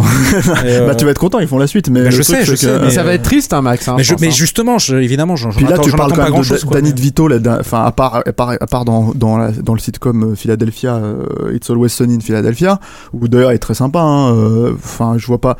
Le, le problème, c'est que pour moi, ces films-là, c'est les faire 20 ans ou 25 ans après, des suites comme ça qui arrivent comme SOS Phantom 3 qu'ils annoncent, ils s'arrêtent pas d'annoncer depuis des années. C'est- La seule question que je me pose, c'est que euh, limité, quoi. Si on considère que Schwarzenegger a toujours eu un, un vrai potentiel comique, qu'il a pas, forcément toujours très très bien exploité, est-ce qu'il y aurait Ou Star pas Wars, quelque chose à faire avec ça? à part de la course aux jouets. Dans Moi le j'avais, moi j'avais une très belle idée de il, est- comédie. il j'avais il une est très belle idée hilarant de dans le comédie tour du monde en Schwarzenegger. 80 jours. Je voulais faire, je voulais faire un film avec Schwarzenegger où, où il joue un crooner. tu vois. Et il reprend tous les standards de, de Sinatra Allez, vas-y, avec son accent. Je, je ne le ferai pas. si, mais si. Allez. Ce Mais serait une en belle fait, je- je suis conclusion. sûr- en je suis plus. sûr que Allez, My ça Way. serait- ça serait My Way avec de- la de voix de Schwarzy. chanter avec son accent. Mais quoi. peut-être, euh, pourquoi pas Non. My Pour- Way. Je t'en prie Arnaud, Non, mais moi, je non, sais mais- pas le faire. Non, mais je Voilà. veux dire, faut, faut pas non plus occulter cette partie-là de sa carrière. Il l'a quand même fait, il l'a parfois même très le- bien fait. le truc, Max, c'est que je pense que Schwarzenegger, aux yeux des gens, euh, aux yeux du public, aux yeux du grand public, aux yeux du grand public, aux yeux du grand public, Schwarzenegger, ce n'est pas, ce n'est pas un, co- un comique. C'est, c'est, euh, Non. et en plus, la- le, enfin, le cinéma comique, de, je sais pas si, c'est, enfin voilà, pour moi en tout cas, le, le déjà jumeau, ça faisait vieillot à l'époque. Euh. Non, mais le, le truc de Schwarzenegger, c'est truc, qu'il avait du un- recul sur lui-même, mais c'était pas un comique. Peu importe. Je- Non, il, il- était drôle dans le film. tu tout ce pouvais pas baser un film sur sur- ça, marchait, il- ça il- marchait sur du décalage. Tu vois, Euh, mais- un mais à la maternelle, ça jouait sur l'idée que c'était Terminator à la maternelle. Donc euh, on reste encore une fois at- rattaché à son. Voilà, tout- et euh, à son encore une fois, toujours est-il que je pense Les deux que- films ont marché, hein, ça a cartonné, euh, Jumeaux et. Oui, mais ça n'aurait pas cartonné Pour sur moi- ces autres films, C'est ça la preuve les aussi. Je, vais peut-être faire une comparaison un peu étrange quand je vais dire ça, mais pour moi, Schwarzenegger, c'est Bud Spencer en fait. C'est le mec, tu le regardes. Non, non, mais c'est le mec, tu le regardes, tu peux pas lui mettre un Tu nion. regardes, t'as envie de l'embrasser. Non, tu peux pas lui mettre un nion. Tu peux pas. et en fait, tu sais qu'il va te, qu'il peut te mettre une torgnole, qui va te, qui va t'assommer, qui va te faire euh, passer sous terre, quoi. Et, et le truc, c'est que je pense que c'est clairement l'image physique, euh, qui- enfin l'image publique qu'il a. Euh, c'est clairement l'image publique qu'il ne peut plus avoir. Euh, et le truc, c'est que, c'est que le voir essayer de faire le badass ou tout ce que tu veux, euh, c'est, c'est, pour moi, c'est peine perdue. Je pense que vraiment, euh, et en plus, il y a un autre truc, c'est qu'on n'en a pas vraiment parlé, mais je pense qu'aussi aux yeux des gens, le, le, le voir devenir gouverneur et le voir donc prendre des décisions qui ont des répercussions dans la vraie vie qui ne sont pas les répercussions de ces films. Je pense que ça a énormément aussi cassé l'image de, de, de l'image publique qu'il pouvait avoir et en tout cas par rapport à, à son image de héros de cinéma. Donc euh, moi je, je je pense vraiment que le la enfin c'est mon opinion personnelle ma la seule issue que la seule issue que je pourrais vraiment lui donner c'est vraiment de, de de comment dire euh, d'avoir des belles apparitions dans des beaux projets euh, comment Vous avez oublié euh, True Lies. voilà ouais c'est sympa True Lies hein mais bon Bah, c'était peut-être sa meilleure comédie quand même. Ouais, ça reste quand même euh, un des, on va dire, des James Cameron post-Piranha 2 le plus faiblard. hein. Oui, oui, mais Ah, c'est- mais le moins bon des Cameron, mais peut-être la meilleure comédie de Schwarzenegger. ça reste quand même un Claude Zidi bien filmé Voilà. On s'en souvient Ah, plus. comme- Rafik n'est on pas d'accord, je crois. plus comme Non, un film non, je- d'action, mais pour le coup, c'est une, une excellente Parce que comédie. je voyais sur le chat euh, quelqu'un qui posait la question de John Wayne et de la bombe atomique. Euh, voilà, qui demandait c'est quoi cette histoire de bombe atomique. Donc, euh, Allez, Rafik, raconte. l'explique très rapidement. Voilà, John Wayne en fait euh, sur le tournage de c'était Attila ou les 1, je sais plus quel était le Non, titre du film. Enfin bon, bref, il était en train de tourner un film au Nouveau-Mexique à l'époque où il y avait des, des essais nucléaires euh, qui se faisaient dans le coin. Et ils sont tous allés voilà. regarder ça. Et pour aller, non, il a même fait une Le Seigneur de la promotion, guerre. une promotion pour l'armée américaine pour montrer finalement que on disait beaucoup de mal à tort de, euh, de ces essais nucléaires. Il est allé poser torse nu. Godzilla et un des témoins. les, Les- ex- les essais nucléaires on a beaucoup exagéré Voilà, on a beaucoup Moi, j'ai exagéré. envie de dire Lui et, et certains des comédiens et des techniciens sont allés poser torse nu fièrement pour montrer qu'il n'y avait pas de danger et que ça allait bien. Et dix ans plus tard, ils sont tous crevés. Godzilla cancer. 1, John Wayne Donc, 0. Voilà pourquoi. On va donc, conclure donc, chez, chez nous John Wayne est moins fort que Godzilla c'est ça Voilà. et Schwarzenegger est plus fort que Voilà, Godzilla film, donc non, Schwarzenegger le est plus film fort que John s'appelait Les Wayne Conquérants et voilà, je remercie euh, Félix du comme The Cormire, Conqueror. voilà, sur Genghis Khan et non pas sur Attila. Très bien. Est-ce qu'on passe à la deuxième partie euh, du dossier, c'est-à-dire On euh, on a fait le tour sur Schwarzenegger? Bah écoute Ah oui. euh, c'était- c'est quoi son tour de taille c'est vraiment ce que c'est fait ouais, ouais. Bon, en tout cas, voilà, n'allez pas voir Sabotage. N'allez pas voir sabotage. C'est pas grave, si vous le voyez. mais on aime bien Schwarzenegger quand même hein. Faudra- faut- Mais on vieillit, on vieillit, quoi, en fait. C'est ça le truc, c'est ça le problème. did it my way. voilà. on va s'arrêter là. Hiring for your small business? If you're not looking for professionals on LinkedIn, you're looking in the wrong place. That's like looking for your car keys in a fish tank. LinkedIn helps you hire professionals you can't find anywhere else, even those who aren't actively searching for a new job but might be open to the perfect role. In a given month, over 70% of LinkedIn users don't even visit other leading job sites. So start looking in the right place. With LinkedIn, you can hire professionals like a professional. Post your free job on linkedin.com/people slash people today. Ah, on va me voler le scénar la- là un peu. On va passer à l'autre euh, l'autre partie du dossier.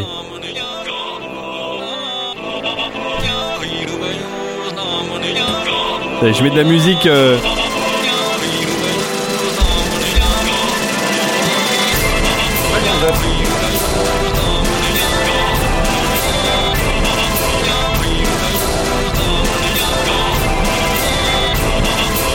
C'est la parade de Paprika. Magnifique cette musique. Ouais, magnifique. Euh, On parle un petit peu, ouais. Susumu Hirasawa. Susumu Erasawa, exactement. Mais je crois que j'ai un faible pour euh, le, le thème principal de Paranoia Agent quand même. Ben, J'essaierai de te le, te le mettre après. Donc, On voulait un peu parler de, de, de Satoshi Kon. Je pense que c'est un, c'est un réalisateur dont on ne parle jamais assez. Jamais Alors suffisamment. déjà, est-ce que qui va se charger euh, Est-ce que c'est Max Est-ce que c'est toi de Alors d'abord, d'abord, on a Julien qui va nous parler un petit peu justement comme il avait commencé à le faire euh, de Satoshi Kon, Oui. de sa carrière, Oui. euh, de sa carrière courte, Oui. euh, de ce qu'il a représenté, de ce qu'il aurait pu représenter euh, si euh, la faucheuse ne nous l'avait pas enlevé. Euh, et euh, après, dans ça, ça sera un petit résumé assez rapide. Et après, on en viendra donc euh, euh, à notre invité principal, à Max, qui euh, nous parlera de son dernier projet, son son film posthume qui n'est pas terminé et qui nous en dira donc plus. Euh, Yume sur- Miru Kikai. Voilà. Sur le- à tes souhaits Comme ça se prononce. Voilà. Donc Julien, tu disais. Donc oui, très rapidement, je vais essayer de revenir, euh, de retracer euh, assez rapidement la, la carrière de, de Satoshi Kon, qui est donc un réalisateur dont on ne parle jamais suffisamment. On on en a certainement pas On parle assez beaucoup parlé de Miyazaki. de son vivant. Non, non, mais c'est clair. C'est euh, à mon sens, c'est euh, c'est un des euh, peut-être euh, dix réalisateurs les plus importants. Euh, On parle beaucoup d'Otomo. moderne. Ouais, ouais, et pas assez de euh, pas assez de cet auteur-là. Très rapidement, je pense que c'est intéressant de revenir un petit peu sur le début de la carrière de, Satoshi Kon, surtout sur ce qu'il a fait avant de commencer à réaliser des films. Il est né à Kushiro, qui est une ville à l'est de, de l'île d'Hokkaido. Et très jeune, il, bon, il consomme beaucoup, euh, beaucoup d'animés. euh, il, il trouve sa vocation, c'est-à-dire qu'il décide de faire du manga en, en découvrant Domu, qui est un des grands, grands classiques de, de, de Otomo, qui est, un, qui est un manga absolument magnifique. Si vous l'avez pas lu, je vous, je vous le conseille énormément. Je crois qu'il y a, il y a- enfin, maintenant il est disponible en France euh, sous le nom de Domu, mais il, est sorti à une époque sous, sous le Jeu d'enfant. Jeu d'enfant. hein. Euh, mais euh, et il est c'est aussi un fan d'un d'un d'un romancier qui s'appelle Yasuto- Yasutaka Tsutsui qu'on connaît en France notamment parce qu'il a écrit un, un, roman qui a été adapté par Mamoru Osada qui s'appelle La Traversée du temps.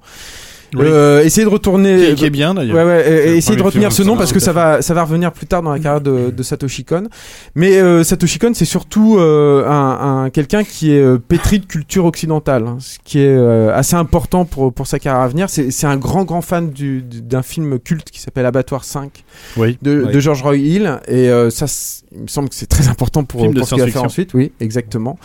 Et Tiré un- d'un roman éponyme. voilà, et c'est un gros lecteur aussi de Philippe Cadic, ce qui me semble aussi euh, assez prégnant, assez sensible dans, dans Et dans- dans son- oui, ça se voit dans son œuvre. Voilà. Mais bon, donc c'est un, un gros fan de, de Otomo, et alors qu'il est encore euh, au lycée, bah, il commence à dessiner des mangas dans son coin, il participe à un, à un concours dans un, un magazine qui s'appelle Young. Et euh, il, il gagne, il gagne ce concours, ça lui permet de, de rencontrer Otomo, puis il commence à travailler avec Otomo. Alors il, il travaille un petit peu sur la- le, le manga Akira, parce qu'il faut savoir que les, les grands auteurs de, de, de manga, Max m'arrêtera si je dis une bêtise, mais les grands auteurs de, de manga, enfin les auteurs de manga en général, travaillent plutôt en studio avec une team de, de dessinateurs. Et Satoshi Kon Il- travaille il avec ça. paraît qu'il avait jusqu'à 5 assistants sur Akira. Voilà, c'est ça.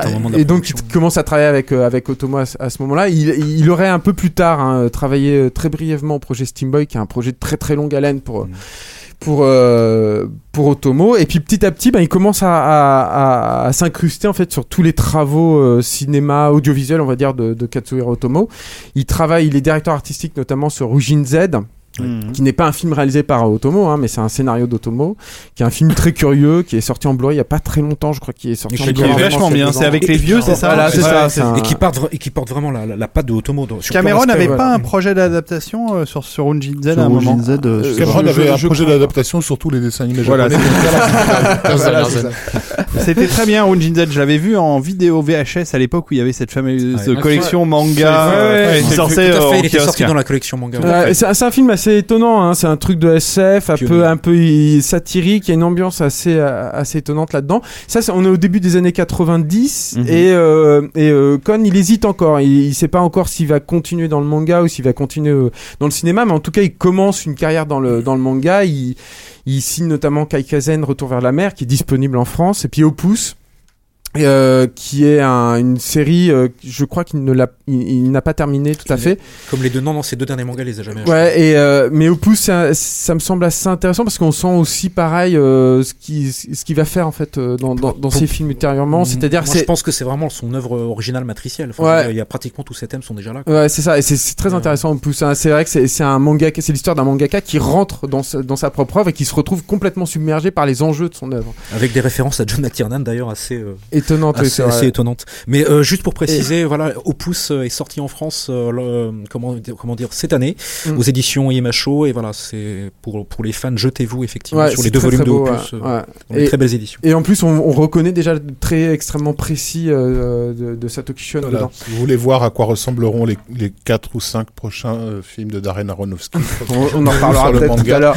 Et, euh, euh, dans les années 90, en tout cas, il continue aussi parallèlement à travailler pas mal pour le, pour le cinéma. Il est storyboarder notamment sur Bordeaux de Mamoru Oshii. Mhm. Euh, ce qui est plus important, c'est que la même année, il, euh, il coproduit puis il écrit une OAV de la, de la série JoJo's Bizarre Adventure, euh, qui n'est pas euh, cette œuvre-là n'est pas la plus éloquente du style de Satoshi Kon, mais il y a quand même une scène à la fin de, de poursuite de voiture qui joue sur le, le, le motif du cycle et de la répétition, et ça, c'est quelque chose qu'on va beaucoup retrouver dans, dans ces films ultérieurement.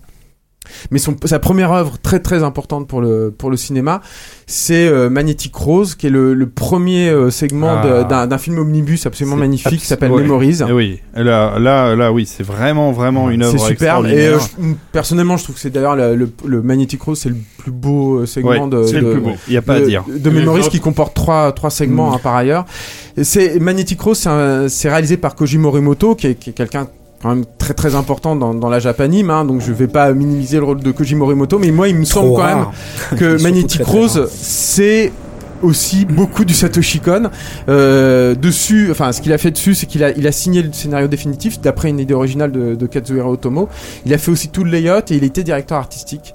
Le layout, c'est le c'est l'organisation en gros des différents éléments qui vont composer l'image euh, l'image au final euh, Sachant que Ko- Koji Morimoto est un grand artiste, mais réputé particulièrement alcoolique, et donc pas, pas très fiable sur les, sur les, sur les productions. hein, donc il est possible Non, que c'est ça, Satoshi le- Kon le- voilà Le long métrage de Koji Morimoto n'aura jamais lieu, ça on est On tous le d'accord. retrouve régulièrement dans des bidons de saké. C'est la musique de Magnifique Oui. Rose. Magnetic Rose euh, Yoko Kano.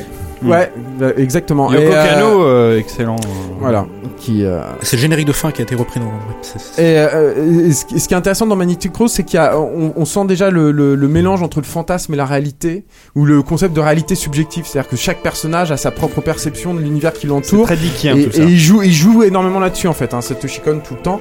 Et puis il y a aussi cette notion de l'éternel féminin euh, inatteignable. Et ça, c'est aussi quelque chose qu'on va retrouver beaucoup chez Satoshi Kon. Moi, il me semble que Satoshi Kon, dans les cinéastes modernes, c'est un des grands cinéastes du féminin en fait, Euh, au même titre que Tsuark. euh, pour moi, ils sont euh, équivalents là-dessus.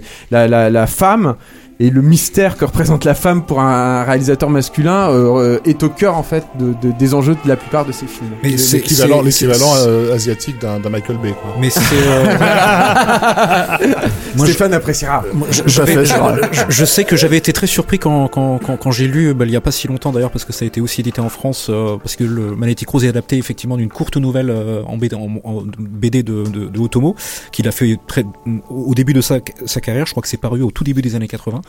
Et, euh, et euh, comment dire, le, le, le, le, le script effectivement du, du court métrage et, euh, et creuse infiniment plus voilà ce qui tient en quelques planches chez Otomo Mm. effectivement ce que tu disais tout le traitement du personnage féminin Mm. de cette espèce d'entité fantomatique qui effectivement règne sur ce vaisseau spatial Allez, voyez euh, Memories, c'est extraordinaire. Ouais, il faut, préciser que c'est sorti, en- existe euh, c'est sorti en vidéo, en DVD chez nous. Hein. C'est Mm. pas sorti en salle. C'est euh, Mm. c'est même sorti, je crois, 7-8 ans après. Le... Ouais, très très tardivement. ouais, ouais. Je Ça sais fait- même ça pas fait s'il est une encore dizaine disponible. d'années, Ouais, en sorti, hein. 2003 ou 2004, mais quelque a chose c'est comme ça. absolument surtout- magnifique. surtout qu'il n'a pas été réédité depuis Ouais. Et ça, ça mériterait une belle édition. Exactement. hein. Vraiment, vraiment.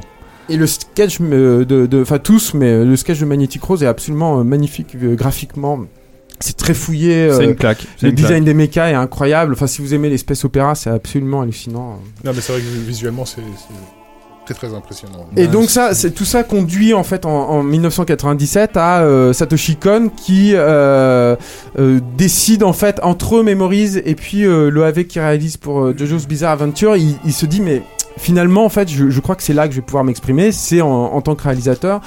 Et euh, il commence à chercher en fait des projets euh, pour réaliser ses propres films. Et il accepte une commande en 97 pour Mados qui est euh, une adaptation à tout petit budget d'un roman. Et ce sera Perfect Blue.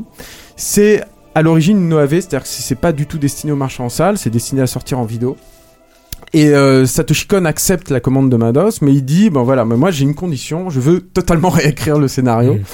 Et Mados accepte, mais il lui impose des, des figures en fait. Il lui impose déjà de travailler autour de, de la notion de l'idole. hein. Donc les idoles ce sont des ces espèces de starlettes euh, en général très très jeunes, voilà. Euh, il- déjà plus rock. Il lui demande de travailler euh, également sur la notion de stalker, donc de, de faire une espèce de, de tueur euh, en série euh, euh, qui, qui va suivre cette idole. Et puis il faut absolument qu'il y ait des, des, des, des notions horrifiques. Euh, et je pense que le moins qu'on puisse dire, c'est que Satoshi Kon va complètement sublimer ce, ce, ce cahier des charges qui est quand même assez lourd à porter. Il va sublimer aussi son, son budget. Et on est autour d'un, pour vous donner une petite ordre d'idée, je crois que euh, Perfect Blue a coûté autour de 800 000 euros. Donc même à l'époque, Ouais, c'est quand même beaucoup. très très très Non, bas. c'est peu, ouais. Non, c'est extrêmement peu. Ah C'est deux épisodes de Babar. voilà, Voilà, c'est ça. d'accord. C'est- C'est c'est extrêmement, euh, extrêmement bas.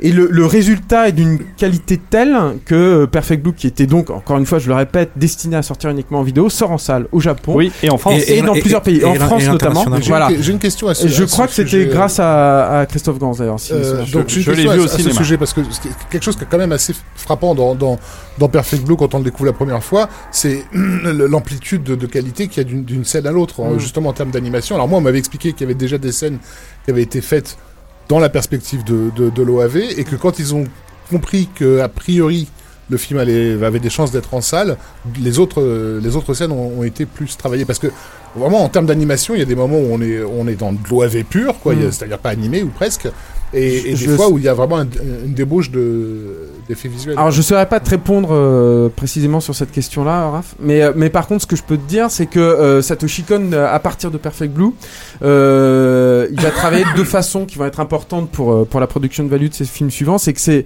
c'est déjà c'est presque un one man show, c'est-à-dire que c'est quelqu'un qui signe ses storyboards. Et ça, on va reparler pour pour son projet posthume. Mais les storyboards de, Satoshi Kon sont extrêmement précis, beaucoup plus précis que par exemple évidemment les storyboards de Mamorushi. Si vous en avez vu, c'est en général des patates, c'est- assez euh, assez flou, ou même euh, plus précis, me semble en tout cas que, que les storyboards déjà euh, très très pointilleux de Hayao Miyazaki. Et le storyboard, c'est évidemment c'est le, nerf de la guerre, c'est-à-dire que c'est- plus important que le scénario. Tout le film est là et tout, on- et on peut lire déjà tout le film. Et l'autre truc aussi qui est important chez Satoshi Kon, c'est que c'est quelqu'un qui travaille en, en équipe, qui s'entoure de de basiquement toujours les mêmes décorateurs, les mêmes directeurs de l'animation et tout, tout ça pour optimiser à la fois le budget parce qu'il va travailler, c'est quelqu'un qui va travailler sur des petits budgets en règle générale et euh, et, euh, et aussi pour conserver le contrôle sur sur ses films de, de A à Z. Mais euh, pour revenir donc sur Perfect Blue, le film euh, remporte un succès d'estime plutôt correct euh, au Japon, surtout par rapport aux enjeux qui, qui étaient fixés. Euh, marche plutôt très bien en France. Euh, et puis surtout, il commence à attirer un. un- C'était le bon moment ouais, pour Ouais, le sortir. en ouais. Surtout, le, fi- le 97, film hein. bénéficie à l'époque d'une visibilité dans les festivals qui est assez inédite pour Voilà. un film d'animation japonais. En fait, ça lui fait quand même euh, sa réputation. Voilà, c'est ça, ouais, exactement. C'est ce qui, euh, C'est-à-dire que bah, moi je me Bah, souviens avoir vu à l'époque et je me suis dit mais il y a ouais il y a, il y a quelqu'un qui est là. Moi j'avais jamais vu. euh, c'est euh, La thématique du film était très adaptée à l'époque où elle est sortie, parce que justement c'était l'époque où on commençait à, où certains commençaient à reconsidérer l'animation japonaise sous un angle entre guillemets adulte. Et là, on a un film Mhm. qui est, on peut le dire, un film d'auteur, enfin dans dans dans, dans l'acceptation occidentale du terme. Aussi, il y a une logique un peu de, de reprise de thèmes Hitchcockiens ou de- qui, qui sont assez facilement euh, de Palma. ouais, identi- identifiables en fait euh, hein. pour les pour, le- pour les spectateurs occidentaux voire quoi. carrément le giallo italien. Enfin, moi, c'est ouais. c'est une des- l'une des références. les- Oui, mais je pense que je pense que dans- bien sûr, je suis d'accord avec toi, c'est vrai, un mais le portrait, truc et un portrait que de femme perdue tel que le cinéma français pourrait le fantasmer aussi. Moi, je pense, j'en sais rien, je le, je le connais pas, mais un mec comme Asayas, à mon avis, tape des films comme Perfect Blue. C'est clair. Et puis euh, et le- là C'est aussi. un- C'est un film qui a été très apprécié par la critique. Oui, Et, hein. et- et puis là aussi, euh, où il y a un auteur qui est né, c'est qu'il y a euh, ce diptyque entre euh, Satoshi Kon et Susumu Hirasawa, qui est donc son compositeur à- attitré, hein, qui fait, euh, euh, qui, qui a une carrière dans la musique euh, à côté, hein, qui n'est pas, qui ne travaille pas uniquement pour euh, pour l'animation, mais qui qui va beaucoup travailler en fait euh, en, en- en rapport avec ce- cette idée de, de ritournelle un peu entêtante qui correspond parfaitement à ce phénomène de cycle euh, et de mise en abîme et, de reflet qui, qui est au cœur de l'œuvre encore de, de Satoshi Kon. Euh, donc euh, voilà, après ce, après ce succès, euh, euh, Satoshi Kon, il ambitionne de passer à la vitesse supérieure.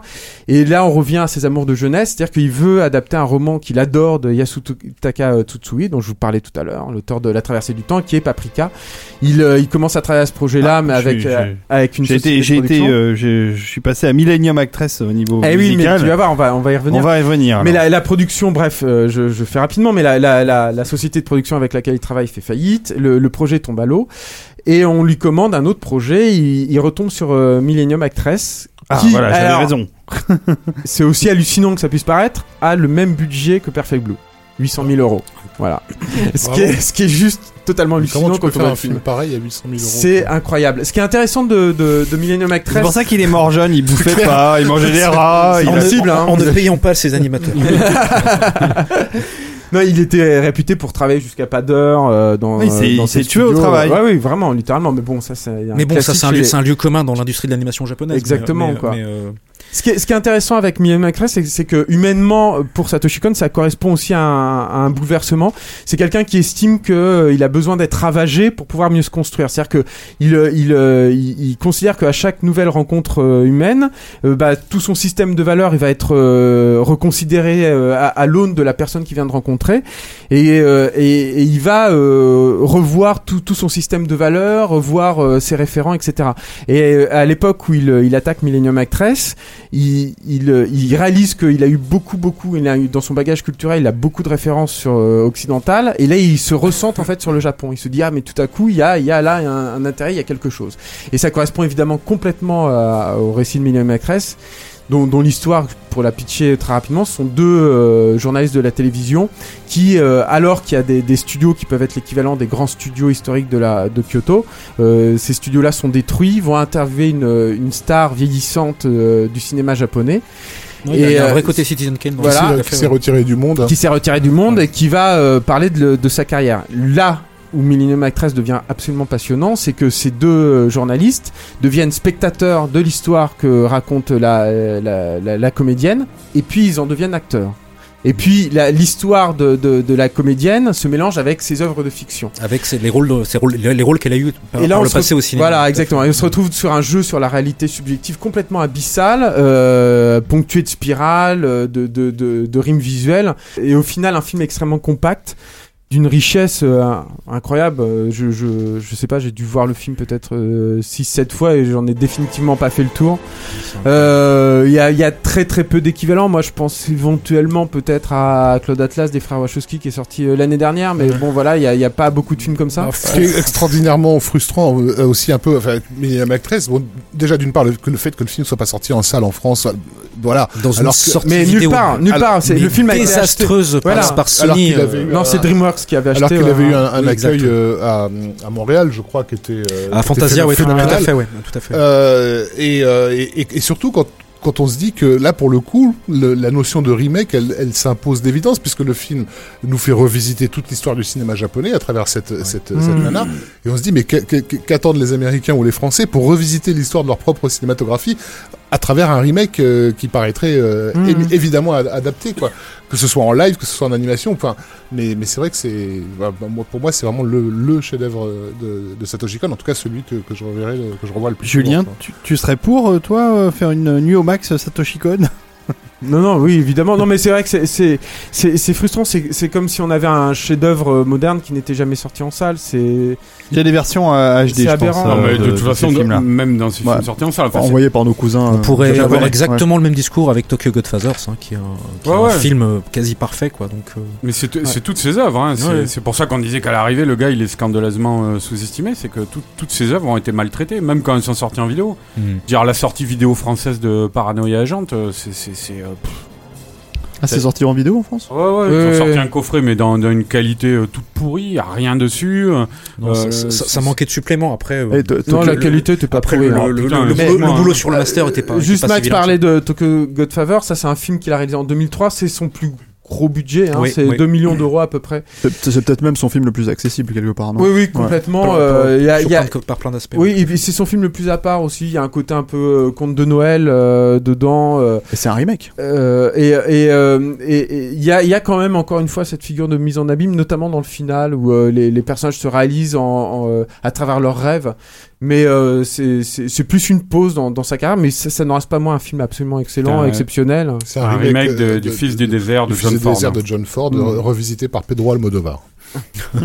Voilà. Ouais, parce qu'il y avait un, personnage de Travelo, mais sinon. Non, bah, si c'est pour dire des conneries. L'esprit, l'esprit, euh, l'esprit socio-déconne euh, globalement de, de l'œuvre, je trouve que ça fait très Almodovar. ouais. C'est aussi la raison pour laquelle je suis pas oui, fan. mais le film n'est pas, enfin, comment dire, euh, même si je, je comprends ce que tu veux Il dire. n'est pas espagnol déjà. Euh, non, mais en même temps, pour le coup, ça se rejoint puisque une partie du cinéma espagnol, je trouve, euh, a, a- a un petit peu la même pratique, notamment de, de ce mélange de tons qu'on est incapable d'avoir en France, par exemple. Le fait qu'en cinq minutes, on passe effectivement de la comédie au drame absolu.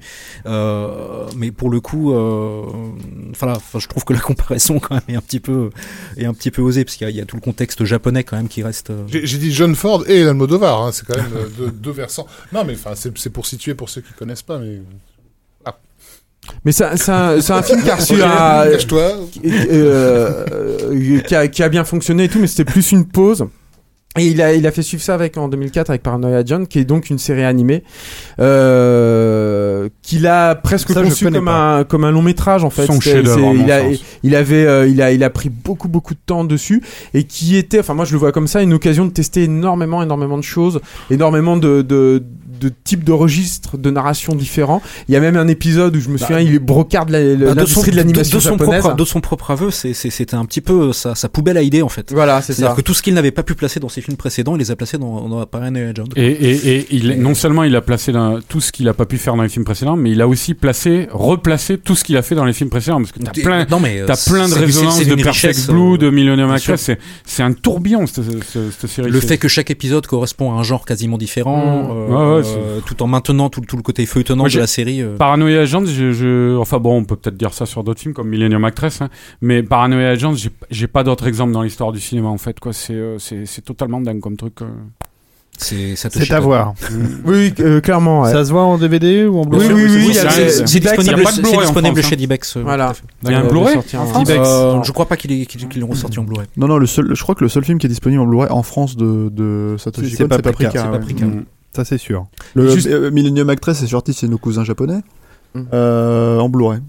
voilà, sous-titré japonais. Je pense que Perfect Blue aussi. Ton cousin, sûrement. là, il peut te l'envoyer. Ton cousin japonais va me l'envoyer, d'accord. Et, et justement, après, euh, après euh, Paranoia Agent, euh, euh, Yasutoka Tsutsui, qui a vu euh, entre-temps euh, Millennium Actress, qui a adoré évidemment Millennium Actress, euh, sollicite euh, Satoshi Kon et c'est lui qui revient le voir et lui, euh, et lui, lui soumet l'idée de- d'adapter Paprika. Euh, enfin. Et là, il lui dit ça m'intéresse pas. Et euh, non, évidemment, il le fait. Moi, je, bon, alors, moi, j'adore Paprika. hein, je trouve c'est- formidable. C'est un film donc qu'il a réalisé en 2006. Euh, je trouve que c'est un film qui arrive au bon moment. C'est-à-dire que c'est un film, c'est la fin d'un cycle pour pour Satoshi Kon. Et moi, je suis sorti du du, du, du film en me disant très bien. Qu'est-ce qu'il fait ensuite?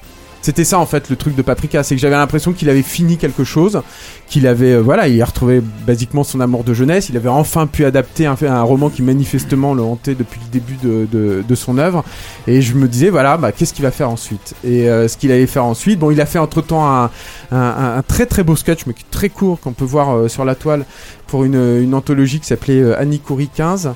Euh, son sketch s'appelle Onayo. euh, c'est- un truc très impressionniste. C'est pas vraiment narratif sur une, une jeune fille qui se lève le matin et qui se retrouve décalée par rapport à tout ça. Et, euh, et euh, mais euh, ce- je, je pense que euh, son film suivant, euh, euh, dont Max va nous parler euh, incessamment sous peu, Yume Miruki Kai, aurait dû être une remise en cause et un reboot complet, euh, complet de son œuvre. Et d'ailleurs, j'ai retrouvé une, une déclaration de Satoshi Kon en 2002 qui disait que je sens que j'ai encore en moi au moins 10 films à concevoir. Et évidemment, il, bah, il ne pourra pas euh, concevoir ces 10 films parce qu'il est emporté d'un cancer du pancréas à 46 ans seulement. En l'espace Le- de 5 mois, je crois. Ouais, 5-6 Ouais, mois, ouais, le ouais. 24 août 2010. Et c'est vraiment, euh, bah, c'est une injustice totale. Et puis c'est surtout une, une carrière qui Le est. cancer qui est- du pancréas, c'est une injustice totale. Non, ça, non, je mais c'est je te le confirme. Voilà, c'est c'est un, un Non, auteur mais ça- qui- non, mais qui est mort au, rapport- au- au pinacle en fait, qui est un- un- mort à un, à un moment où sa carrière aurait dû mais exploser à la face du monde. Parce que je pense que aujourd'hui Satoshi Kon il serait ça- définitivement à Cannes. Ce serait pas possible. été, euh, ça a été quasiment aussi brutal, enfin, je sais pas, qu'un accident de voiture, quoi. C'est-à-dire que le Mhm. mec, du jour au lendemain, sûr, il disparaît, quoi. Ouais, puis c'est- je pense Et, que c'est euh, pas quelque chose qu'il a annoncé. C'est quand, je suis dans mon souvenir quand il est mort, euh, c'est- on a, c'est en fait c'était pour tous euh, tous ses fans. En fait, c'était rétrospectif. En fait, on a Bien appris après ce qui Mm. s'est passé. Il Il a avait carrément fait un carnet. ah, il avait fait un carnet en fait où Un il expliquait message. tout ce qui, un Il- message. il, avait, il avait publié une lettre publique, voilà, qui était déchirante, Euh, Comme Patrick euh, où il expliquait absolument tout. euh, voilà, euh, où il expliquait. vrai. euh, Et ah, Steve Jobs. Ouais, et le talent en moins euh, pour Patrick Swayze, pardon. euh, mais le truc, c'est que non. Enfin, je veux dire, et c'était déchirant la façon dont il expliquait comment, Mm. comment. euh, Parce qu'il faisait part de tous ses doutes. Voilà. Il s'excusait parce qu'il Tout pouvait pas en- finir son film. tout en Enfin, c'était racontant les faits de manière quasi clinique, quoi. C'est-à-dire, c'était, euh, c'était euh, terrifiant.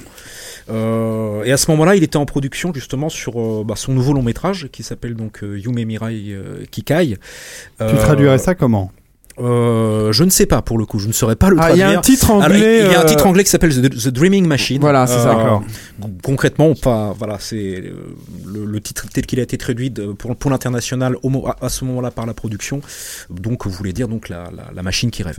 Euh, Alors, c'était quoi l'histoire bah, l- L'histoire, bah, pour le coup, par rapport à ce que dit Julien, c'est très intéressant parce qu'effectivement, autant Paprika conclut un cycle, euh, euh, Satoshi Kon à ce moment-là décide de justement de changer complètement de registre, de renouveler effectivement son, son euh, les univers et, et, et, auxquels il s'intéresse et il avait l'idée de concevoir un, un, un conte de science-fiction pour enfants, pour enfants centré sur trois personnages qui sont des androïdes ou des robots, on ne sait pas trop, dans un monde post- post-apocalyptique donc le film a priori euh, n'aurait comporté absolument aucun personnage humain.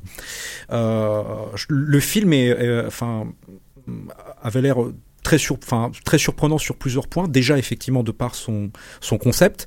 Donc, l'idée, c'était en gros, un, un- on imagine un road movie de, de, de trois robots avec euh, des psychologies d'enfants euh, qui partent dans une quête. euh, en tout cas, c'est ce que, le pitch officiel euh, stipulait, une quête effectivement vers euh, une source euh, de vie et qui évidemment était, il s'agissait d'une source d'é- d'électricité en fait. Donc on peut imaginer peut-être que les, objectifs de ces trois personnages étaient complètement triviaux, mais que pour eux ça représentait effectivement quelque chose, une espèce de mirage absolument fantastique pour eux. Autre chose, c'est qu'effectivement les, quelques designs qui, ont filtré au moment de la production et, et aussi après, euh, c'est euh, il y avait il y avait une rupture totale par rapport à tout ce qu'il avait fait avant. C'est la première fois qu'il faisait un film qui était axé vraiment sur la notion de design. Jusque là, tous ces films étaient euh, étaient euh, Très réaliste. hein. très très réalistes et, euh, et là tout à coup, ce qu'on peut remarquer à partir de ces designs, c'est que tout à coup, euh, euh, on s'aperçoit qu'il y avait un, un- un travail assez important sur euh, sur une comment dire sur une espèce de commentaire sur le design classique de l'animation japonaise des années 60. Euh, donc les trois les trois personnages, je sais pas si c'est si les noms correspondent exactement à ces trois personnages, mais on, on peut- supposer que la petite fille robot effectivement s'appelait Ririko, le petit robot qui est encore plus petit puisqu'ils ont trois tailles différentes évidemment, ils sont très différenciés, s'appelait Robin et qui avait un gros robot qui d'ailleurs par son design faisait beaucoup penser à Tetsujin 28 par exemple. Oui, c'est vrai. Euh, euh, euh, qui qui euh, qui voyageait dans une espèce de, de Cadillac euh, décapotable qui sortait d'un épisode des Thunderbirds. Euh, Il y avait vraiment un côté très très années 60 et euh, Avec une SF très clean, très stylée, comme ça, très colorée. exactement et euh, et qui s'appelait King. Et qui le robot donc et euh, donc on, voilà en gros tous les indices enfin tout, tout, tout ce qu'on a pu voir effectivement tout ce qu'on savait sur le film et, les quelques images effectivement qui ont filtré enfin tout tout, tout euh, concourait à dire que euh, en termes d'univers, en termes de, de, de parti pris esthétique, euh, voire même effectivement en, termes de, de, de, thème et de narration, euh, il allait s'aventurer dans, complètement autre chose. Euh, paradoxalement, euh, avec quasiment la même équipe, à l'exception de Yoshimi Itazu, qui était un, qui, à l'époque et qui l'est toujours, un, plutôt un jeune animateur, euh, qui, n'avait pas un CV délirant, mais qui a été à ce moment-là promu euh, comme, directeur de l'animation, et qui s'est retrouvé euh, donc à partir du décès de Satoshi Kon promu réalisateur.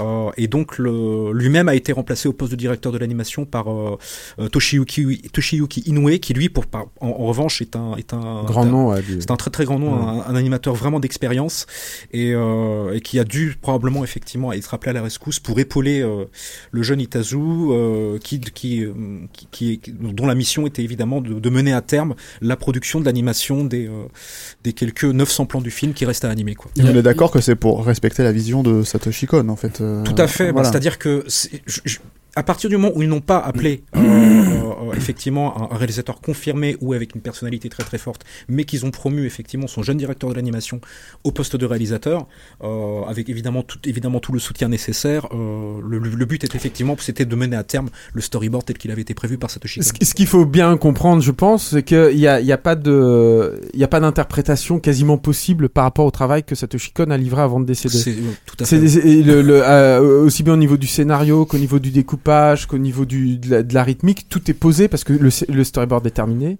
le, le, le character design est terminé. Je pense que la direction artistique est, en une grande partie en tout cas a été terminée il, aussi. il y aura, il y aurait, enfin, pour le coup, il, enfin, dans, dans les, euh, donc ça a duré, donc on parle de août à, à, à août euh, à 2010 à août 2011, euh, l'année pendant laquelle la production s'est poursuivie après la mort de, de, de Satoshi Kon. On suppose qu'évidemment qu'il y a eu euh, euh, euh, une part créative des gens qui, des, de, de, de Yoshimi Itazu, euh, no- notamment tout simplement pour superviser et valider les animations. Mais, euh, mais on, Mais on ne sera jamais dans un cas comme, euh, comme AI, en fait. euh, non, non. Intelligence artificielle de Spielberg, en fait, qui reprend à sa, à sa manière le, ce, que, ce que Kubrick a fait sur. euh, sur Au le moment film, où. Satoshi Kon est mort, le, le film, on est déjà à sa production de l'animation. C'est-à-dire que le Il storyboard y a des plans qui sont faits. Il y a 600 plans sur les 1500 plans du film qui, qui ont, qui, énorme. qui ont été animés. Ouais, tout à fait. Avant l'arrêt de la production. Bah, euh, Ce, ce, ce- ce- par contre, je n'ai pas l'information à quel moment, euh, euh, on va dire combien de plans ont été animés effectivement au moment où Satoshi Kon est mort. En tout cas, au moment de l'arrêt de la production, 600 plans ont été animés sur les 1500 a priori prévus Voilà, par parce que la production est arrêtée pour le moment en fait. Ça. Euh, oui, ce qui s'est passé, c'est que bah, à ce moment-là, bah, le, le- donc le, le studio producteur et donc le studio Madhouse, qui, est- qui, est- qui est un, un studio très célèbre, qui a qui a euh, qui a notamment vu passer dans ses murs Katsuri Otomo, Katsuhiro Otomo et qui a qui a qui a notamment pro- produit ses films et qui a soutenu euh, une bonne partie de sa carrière Satoshi Kon. Euh, ce qui se passe dans le cas de Yume Mirai Kikai, c'est euh, c'est que c'est un film extrêmement cher, qui est exceptionnellement extrêmement cher dans sa dans, sa carrière, pour des raisons qui sont pour l'instant relativement opaques. On suppose qu'il y avait comment dire de l'animation en 3D euh, relativement inhabituelle effectivement dans son œuvre qui avait qui avait qui, avait été prévue Il avait fait beaucoup de 3D déjà dans Paprika, ce qui était plutôt une, une nouveauté hein, pour lui, mais il y avait beaucoup d'effets 3D. ouais. Ou- Oui, mais, mais là, pour le coup, à ce niveau-là, le, le film semble, être beaucoup plus ambitieux. Mhm. Et puis au-delà de ça, on, on suppose. Mais ce euh, que je veux dire, c'est que c'était peut-être un galop d'essai pour ce projet-là, quoi. voilà. Probablement, euh, même si bon, on parle, on parle avant tout d'un- film animé en, en, en, en 2D sur, sur, sur la base d'animation clé. Mhm. Le, le, le, le gros souci qui, qui, qui- ce qui s'est passé, c'est que bah, évidemment, comble de malchance, le, le, au moment où le feu, non seulement Satoshi Kon donc euh, décède, mais à ce moment-là, euh, le studio Madhouse rentre dans une, une crise financière sans précédent. Euh, on va dire le, le, carnet de commandes a du mal à être rempli et euh, le, le, studio commence à, accuser d'année un déficit qui s'aggrave. À tel point que euh, à l'été 2011, euh, le studio décide de, couper les vivres à la production de, du film de Satoshi Kon, qui est donc euh, qui, avait donc été repris euh, pendant plus d'un an après son décès et euh, la production a été suspendue. Euh, aujourd'hui, au jour d'aujourd'hui, donc quatre ans après, la, Madhouse se porte toujours aussi mal. Euh, par contre, la, chance du film, c'est que son producteur, euh, Masao Maruyama, qui est le, le, un des cofondateurs du studio Madhouse, qui est un, producteur très très important dans l'histoire de l'animation japonaise, et qui était l'ami le- probablement le plus intime de Satoshi Kon. Mm. Euh, en fait, ce qui s'est passé, c'est que il est, euh, comment dire, l'héritier unique des droits euh, de Satoshi Kon avec la veuve de Satoshi Kon. Et lui, il tient au projet. Non seulement il tient un projet, mais c'est-à-dire que le- les difficultés de Madhouse ont amené Masao Maruyama à quitter le studio Mhm. a quitté ces structures. Euh, on suppose qu'il a, qu'il a été mis à la porte parce qu'il était un des responsables du planning et donc effectivement du, euh, du euh, comment dire, du, de, l'encadrement et, du, et de la production dans la société. Donc il a été un peu écarté. Euh, lui en a profité pour repartir de son côté et a créé une petite structure qui s'appelle MAPA qui depuis d'ailleurs a, fait beaucoup parler d'elle puisqu'elle a produit les deux dernières séries de, de, Shinichiro Watanabe, donc le, le réalisateur et créateur de Cowboy Bebop. Et, euh, et, euh, et du coup, il a emmené dans ses cartons ce projet, euh, puisqu'il en a effectivement les droits. Ce qui se passe, c'est que le projet est vivant, est vivant dans la mesure où, depuis maintenant, pratiquement depuis 2011, à l'issue de l'arrêt de la production, Masao Maru- Ma- Ma- Maruyama a décidé de, de, de rentrer dans une recherche de financement permanente pour pouvoir compléter Et le alors, budget du film. Ça, Max, excuse-moi, je t'arrête, mais ça, c'est des infos que tu as récupérées sur. Oui, ce qui s'est passé, c'est que effectivement, euh, Ça, deux- on ne l'a pas vu sur Internet nulle part pour l'instant, je crois. hein. Euh, mal, euh, malheureusement, effectivement, je crois qu'un blog espagnol a, a- a lâché l'info il y a il y a il y a quelques semaines, Ah. Notamment notamment à l'autre l'autre les petites exclusivités, c'est à savoir que Masao Maruyama est un ami très très proche de de Naoki Urasawa, donc le, le mangaka qui a qui a donc dessiné 20th Century Boys et Monster et d'autres d'autres effectivement de titres tout, tout aussi cultes et euh, il a comme projet avec Naoki Urasawa d'adapter. Pluto. Ouais. Pluto qui est la relecture de Naoki Urasawa du- de Astro Boy de Tezuka. Qui, Ça, c'est est- c'est tombé sur le net, ils en ont parlé. c'est c'est tombé il y a quelques semaines euh, via un blog euh, effectivement espagnol, euh, alors qu'effectivement Masao Maruyama le- le- l'annonçait en fait à deux à, à deux membres de la rédaction de Kyoto Magazine qui ont visité le studio le studio Mappa euh, fin mars euh, à Tokyo. Et euh, et donc pour revenir effectivement au projet de Satoshi Kon, donc actuellement le, le projet est en est en financement. Alors euh, à la question quand on lui a posé la question euh, de savoir si effectivement un financement participatif était pertinent dans le cas de ce film. Mhm. Euh, donc Masao Maruyama est plutôt enthousiaste. Enfin comment dire, il est euh, il est pas contre l'idée, mais il est extrêmement pessimiste quant à la, la réussite effectivement de telle opération. Non seulement euh, à cause des fonds, l'importance des fonds à lever. Donc même si on considère qu'un tiers du film a été produit, le budget initial a priori dépasserait les 10 millions de dollars, ce qui est énorme pour un pour un film d'animation japonais. Donc lever effectivement peut-être l'équivalent de, de 5 millions de dollars ou plus pour pour finir la C'est production monstrueux. ouais. semble semble difficile. Donc on peut comprendre son, son optimisme et, et, et- et- Ouais, par exemple, tu nous, tu nous avais dit que Paprika avait coûté, à titre de comparaison, euh, 3 millions. Quoi. Ouais c'est à peu près ça. Voilà, donc, euh, effectivement. C'est euh, bah, c'est dire que c'est ce qu'on expliquait tout à l'heure les films de Satoshi Kon malgré leur euh, leur comment dire leur, leur tenue visuelle absolument incroyable étaient des films même dans le cadre de l'industrie japonaise extrêmement chers. Très- Je veux dire ça ça ça coûtait ça coûtait moins qu'un qu'un qu'un qu'un long métrage de, de One Piece ou, ou de Naruto qui c'est- ces longs métrages qui sont produits chaque année euh, pour des sorties effectivement au printemps ou à Noël. Ce qu'il faut bien comprendre, ce c'est que Satoshi Kon, c'est un cinéaste d'auteur hein, pour le pour le Japon. Hein. C'est pas Mhm. Un cinéaste commercial. hein. Ce qui, Et rend- ce qui- ce qui- ce qui provoque aussi la curiosité, c'est de se demander justement de qu'est-ce qu'on ne sait pas du pitch, du sujet, euh, qui justifie une, une somme euh, aussi conséquente. Parce que raconter comme ça, ça reste euh, entre guillemets un Tokyo Godfather avec des robots. Enfin, On Euh, suppose, on suppose que le travail d'animation est, euh, est, est particulièrement poussé euh, euh, comparé à n'importe quel autre, enfin, on va dire par rapport à une production type. Je pense qu'on s'approcherait plus d'un projet à la Skycrawlers par exemple, ou, ou, ou au long métrage des, des de, de, de studios. Comment dire de production IG qui Mhm. effectivement eux par contre cultivent des euh, des euh, euh, font appel à des budgets parfois euh, beaucoup plus conséquents. Je veux dire, euh, euh, si on prend les, les, les cas des films de Mamoru Oshii, je parle pas forcément de déjà Skycrawlers, qui était plutôt un film mineur dans sa carrière, a coûté extrêmement cher. Euh, mais je sais que oui, euh, comment dire, Ghost in the Shell Innocence, je crois que ça a été son plus, le plus gros budget de sa carrière, et on, et on, et on, arrive quasiment à un budget proche d'un film de, du studio Ghibli, qui peuvent atteindre euh, 20, 25, 30 millions de dollars. Voilà, mais c'est pas tant euh, sur le, bagage technique que, ces films demandent, mais vraiment sur la durée de production au niveau de leur animation.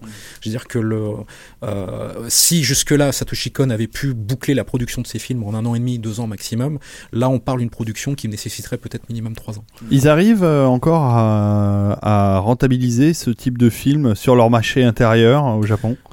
Euh, si on parle des, si on parle d'un du, du, du projet inachevé de Satoshi Kon, c'est pratiquement euh, C'est à Non, perte. C'est, c'est, c'est vraiment à perte. C'est pour ça, enfin, Masao Maruyama euh, nous a bien précisé que euh, euh, il cherchait vraiment des mécènes qui n'était absolu, qui était absolument désintéressé, qui souhaitait euh, produire le film à perte et qui avait, euh, il cherchait des gens, c'est pour ça que c'est extrêmement long et laborieux, euh, qui avaient une connexion et une, une affinité particulière avec l'œuvre de Satoshi Kon. Hmm. Donc, euh, donc voilà. Euh, donc actuellement le, James le- Cameron, quoi. C'est un petit peu ça. ouais. un, Il pourrait, hein, franchement. mais tout hein. à fait, c'est un projet qu'on pourrait comparer, comparer au, au- au Solaris de Soderbergh et de Cameron. C'est-à-dire que c'est euh, tout à coup on a envie d'adapter euh, ou de faire un Ou remake, de d'un film réadapter, oui. de réadapter un film de Tarkovsky euh, qui, a, qui a dû coûter, je sais pas, ça, ça a coûté combien Solaris à l'époque? Oh, pas grand chose. Euh, Quelques dizaines de milliers d'euros. Centaines de milliers d'euros. C'était pas cher, hein, c'était un petit film. Hein. Euh, le, de Tarkovsky Sa- le Tarkovsky. Ouais, il a pas non, non, mais je parlais, je, je parlais du remake de. de Ah, le remake de Ouais, mais le Soderbergh. remake, c'est pas un truc de Ouais, c'est produit par la Fox. Oh, non, mais je sais bien, mais pour le coup, ça- a été un film- Ah ouais, par tu la penses qu'il a été 60 plus cher millions, que hein. ça, C'était Bah, 60 c'est- millions, c'est- c'est- Juste c'est- distribué par la Fox, c'est produit par la Star. c'est- Ouais, mais quand tu vois le film, il n'y a pas énormément de décors, il n'y a pas énormément. À mon euh, avis, ça a coûté quand même. Si, si, ça c'est coûtait 60 cher. millions, hein. 60 Euh, millions le, remake. Non, non, on parlait de. Non, le- je parlais Ah, de l'original. Mais est-ce que. parce que là, j'ai vu passer des images, j'imagine, d'un des personnages euh, euh, prévus. euh, 47 millions le. le euh, Il y a. il y a Merci Arnaud. on dirait qu'il y a une évocation de. de de, ro- de robot carnival dans, dans Un petit peu, oui. ouais. Un petit peu, mais euh, après, a- après, je crois pas qu'il y ait de, il n'y a pas de, de, au au niveau des designers, on n'est pas, euh, on n'est pas du tout sur les mêmes équipes. Euh, là, pour le coup, le, le, le designer en chef, c'est le jeune justement Yoshimi Itazu, qui était donc Kara designer sur le film et directeur de l'animation. Je veux dire, son, son, son, son, son- jeune parcours à l'époque d'animateur, par contre, était extrêmement impressionnant puisqu'il il avait notamment réalisé jusqu'à cinq épisodes d'une série s'appelle Dino Coil, je recommande à tout le monde parce que c'est euh, une des séries qui, en termes d'animation et euh, même de narration et de concept, euh, est une des plus impressionnantes que j'ai vues euh, ces dix dernières années. Euh, c'est, enfin, imaginez un monde un petit peu euh, très très matrixien, mais mais mais centré sur comment dire une, une agence une, une agence de recherche d'animaux perdus virtuels par deux jeunes filles qui enquêtent dans leur quartier pour retrouver des animaux virtuels perdus et que le, et que donc les les les personnages les humains ne peuvent voir qu'à travers un système de lunettes euh, euh, un, système de lunettes et donc c'est un monde rempli d'animaux virtuels et euh, que ce soit sur le plan des designs et surtout sur le plan de, l'animation, c'est une série vraiment vraiment très très très impressionnante de par sa qualité. Et, effectivement, Itazu vient de là. Donc, sachant qu'il n'a pas travaillé sur les précédents. Sur les, enfin si, il a travaillé comme animateur sur Paprika, mais pas sur les précédents films de, de, Satoshi Kon. Euh, peut considérer qu'il avait, euh, enfin qu'il avait un, qu'il avait un potentiel et une foi qui a, qui a été accordée par Satoshi Kon dans ce monsieur, effectivement, assez incroyable. Mais alors, il en est où le projet au jour d'aujourd'hui en fait? Au jour d'aujourd'hui, il est dans un tiroir, c'est-à-dire qu'il y a à peu près un tiers du film qui a été animé, et euh, donc le studio Mappa est en recherche active de financement, plutôt euh, en s'adressant à des, des sociétés de production et à du mécénat privé. Euh, qui cherchent, euh, qui cherchent, euh, qui, qui, enfin, qui, qui souhaiteraient éventuellement, euh, enfin, qui souhaiteraient effectivement voir, euh, voir, euh, voir ce film achevé. Et, et des sociétés ou des mécènes pas forcément japonais. hein. Euh, Moi, je dis à nos auditeurs, euh, ne prenez pas de gants, envoyez de l'argent à Mappa. c'est, c'est, c'est un- Oh Moi, j'applaudis, moi. Merci. Ça y est, j'ai, j'ai rempli mon contrat. C'était ouais. de faire la blague du soir. Allez, on va boire Donc, maintenant. tiens, on va faire le crochet du Moupecho, là, tu sais, le crochet là. Ouais. bah, bah, bah, du coup, pour l'instant, le film, euh, le- je pense que la recherche de financement se fait essentiellement au Japon, mais euh, on, on a effectivement tout à fait euh, l'espoir que, que, que Mappa, au bout d'un- au bout d'un moment, euh, cherche à internationaliser euh, leur appel euh, pour, pour pouvoir, euh, pour voir ce film. S'il y a des producteurs français qui nous écoutent, je sais que la, la, la dernière fois, notre invité euh, Julien Mm, fait. m'a- m'avait dit après qu'il avait eu un coup de fil d'un d'un producteur français à la suite de notre émission. Mhm. Euh, donc si voilà, si des producteurs français euh, Euh, intéressés nous écoutent. Même sans producteur français, encore une fois, on se retrouve dans le cas où il y a un, un- un grand réalisateur contemporain. Euh, Il y a un de ses projets euh, qui est quasiment fini, qui est sur une étagère. Ce serait totalement illogique que ce film-là ne trouve pas un financement pour, euh, pour euh, atteindre nos écrans, c'est qu'il y aurait vraiment quelque chose de cassé Mais, euh, dans euh, l'industrie du cinéma contemporain. Mais honnêtement, ça ne fait aucun doute. hein. Euh, pour le coup, Masao Maruyama, c'est qui, qui est, qui est maintenant assez âgé, mais, mais dans une forme assez extraordinaire. Euh, voilà, c'est son objectif de carrière, de fin de carrière, avec euh, l'adaptation de Pluto de Naoki Urasawa. Donc, euh, Donc tu restes que- optimiste. Ce que ça met en, je- je en- reste ouais, même pas ce que- ce que ça met en relief aussi cette affaire, c'est que, enfin, on évolue un peu dans une, bah, on évolue dans une sphère cinéphile un petit peu coupée du monde. C'est de se rendre compte finalement que Satoshi Kon, qui a un nom, un nom quoi, tout simplement dans dans, dans ce milieu-là, n'existe pas réellement en dehors de la cinéphilie. C'est-à-dire que Non, mais- au Japon, c'est c'est pas. en termes de box-office, voilà. ça ne représente rien. représente. Euh, euh, Euh, Ceci dit, il a une, fin, ses films ont eu une carrière en festival. L'autre jour, j'ai effectivement, j'ai j'ai revérifié euh, euh, les- ses crédits en festival et qui ont été relativement imp- impressionnants. Ces films ont été très vus et, et ont beaucoup circulé dans le monde. C'est Euh, des films de festival, donc. C'est c'est- effectivement, effectivement. Moi, moi, je propose des qu'on. Merde, alors. Les films de festival, mais qui n'atteignent pas Cannes, effectivement, où, dis- où Julien disait que Satoshi Kon, c'était là qu'il aurait dû. euh, Paprika, il avait pas été sélectionné non, non. Non, non. Non, à Venise. Moi, je propose qu'on monte un, on monte un, euh, on monte un Kickstarter pour payer un hacker qui va détourner euh, le compte en banque de Darren Aronofsky on explique, on peut-être, on euh, explique peut-être pour la, pourquoi on tape pour sur, le- financer. sur euh, ce, euh, sur ce, ce- sur ce- ce brave et stupide Darren. Ouais. Oh, bah, Euh, c'est pas compliqué, vous allez sur Google Images, vous tapez Darren Aronofsky plus Satoshi Kon et vous allez voir. Alors, euh, ceci dit, Darren Aronofsky s'est- récemment amendé puisque je crois qu'il a enfin cité euh, la- publiquement Au dans- générique de Noé.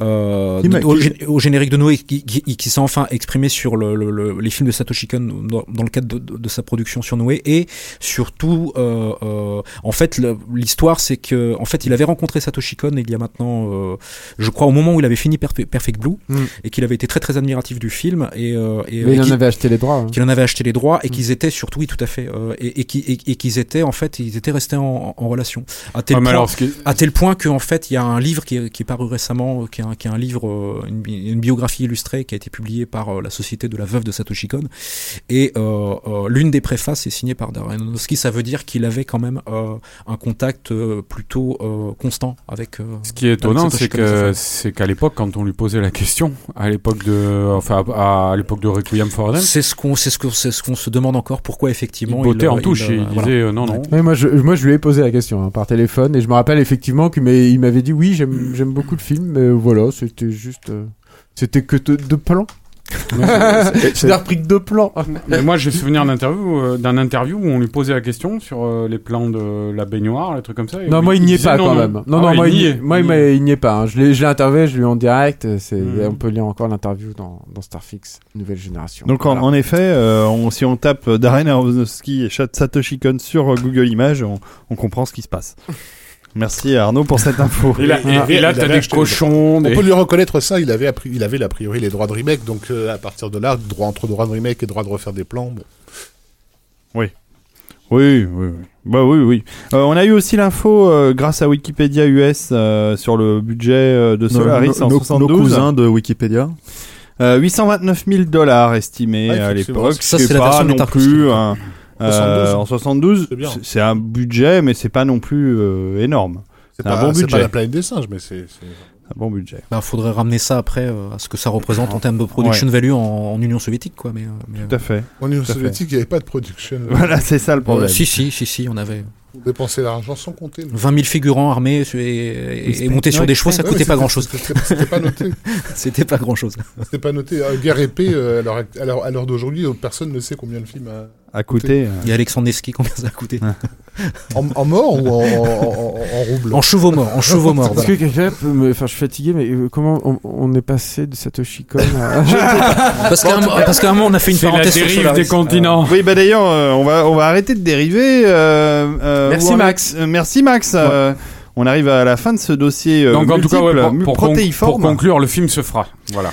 Euh, On Plus espère. d'infos dans prochain Coyote Oui, on va publier, on va publier en intégrale l'interview qu'on a fait de Masao Maruyama Voilà. à Tokyo en mars dernier. Voilà. Voilà. Lisez Coyote Mag. Ah, il y a une question euh, sur le chat. Euh, À la fin de Paprika, le détective Konakawa va voir un film au cinéma dont l'affiche représente trois enfants face à un ciel. Yumemiru Kikai nous narre-t-il l'histoire fantasmée du trio Euh, Peut-être. Je ne C'est- saurais répondre. c'est très probable. C'est très probable en tout cas. Ouais, mais, soit, euh, soit ça, soit Commando. Bon, de toute façon, semble que Satoshi Kon était soit le très fan de Commando. Voilà. toute façon, il était coutumier de ça, hein, de, de faire des, des va-et-vient, Oui. des, des reprises, des annonces dans ses films, donc euh, possible. Bon. Et donc une deuxième question, euh, puisque puisqu'on te- on t'a sous la main, tu parlais de Madhouse tout à l'heure. Euh, ils l'ont en- enterré dans, dans quel coin de Tokyo, euh, le Kawajiri? Kawajiri, euh, bah, aux dernières nouvelles, je crois qu'il euh, qu'il qu'il était encore au studio, mais Kawajiri, c'est ça fait 20 ans que c'est un, que c'est un fantôme dans le studio, euh, qu'il fait euh, qu'il fait un qu'il fait un Highlander. qu'il fait qu'il fait un épisode ou un OAV ou un ou un, bout- ou un bout de film euh, une fois tous les 5 6 ans. Euh, Puis ses derniers travaux sont pas moi, formidables. Hein. donc euh, ap- après il y a eu Highlander, hein, je veux dire on sait Moi, je on sais pas sait qui c'est. Hein. Je, je, là, je, Kawajiri, c'est, ben, il faisait partie de la collection manga de ta, de ta jeunesse. Ah oui, c'est euh, possible. euh, puisqu'ils avaient sorti euh, La Cité Interdite et Ninja Scroll. Hmm. Euh, Oui. Ninja Scroll, souviens tout à de fait. Ninja Scroll. Et, et en parlant Oui, de, oui, oui. de films à sketch mémorables justement produits chez Madhouse, je sais pas si, si tu te souviens de Mani Mani les secrets du labyrinthe. Ça me dit quelque chose. hein, Voilà, où, il y avait un sketch de Rintaro et le dernier sketch qui était, une, un, qui était un film de science-fiction sur des courses de voitures extrêmement violentes. C'était signé par Kawajiri dans son Il avait, dans un style parti- très il très avait participé à un Animatrix aussi. Oui. Ouais. Oui, tout à fait. Ah, c'était pas mal. Tout à fait, ouais. Pas mal tout. combat dans la forêt et Vampire Hunter D. Et Vampire Hunter D qui est son, qui est son œuvre maîtresse. Voilà. D'accord, vous m'avez bien replacé euh, le personnage. Merci. Voilà. Donc il Et merci Arnaud et, pour, qui euh, est, et qui est le menteur de, Take- de Takeshi Koike aussi. pour les effets sonores. Qui, qui va réaliser le prochain long métrage de Lupin. D'accord. Voilà. Retour de Lupin euh, sur, sur grand écran. Ok, euh, on passe au. Merci beaucoup, euh, Max. euh, merci, euh, Merci, et merci Max. Julien pour. pour et merci les autres d'ailleurs pour. Serviteur. Enfin, bravo, Ah oui, bravo pour ce pour ce beau dossier. On va applaudir exactement. C'est pas Euh, fini, les coups de cœur, allez Les coups de cœur, Le c'est parti. Ouais, c'est parti. Allez Les coups de cœur. Alors attention, attention, qui va commencer euh, les coups de cœur? Parce que le C'est jingle moi, en fait. c'est moi. euh, Putain, je commence toujours quoi. Ça- Voilà, les jingles. Alors, je vais donner le top. Et à la fin de la musique, ça sera fini. Donc, euh, attention, je te donne le top dans quelques secondes. Euh. Voici euh, les coups de cœur.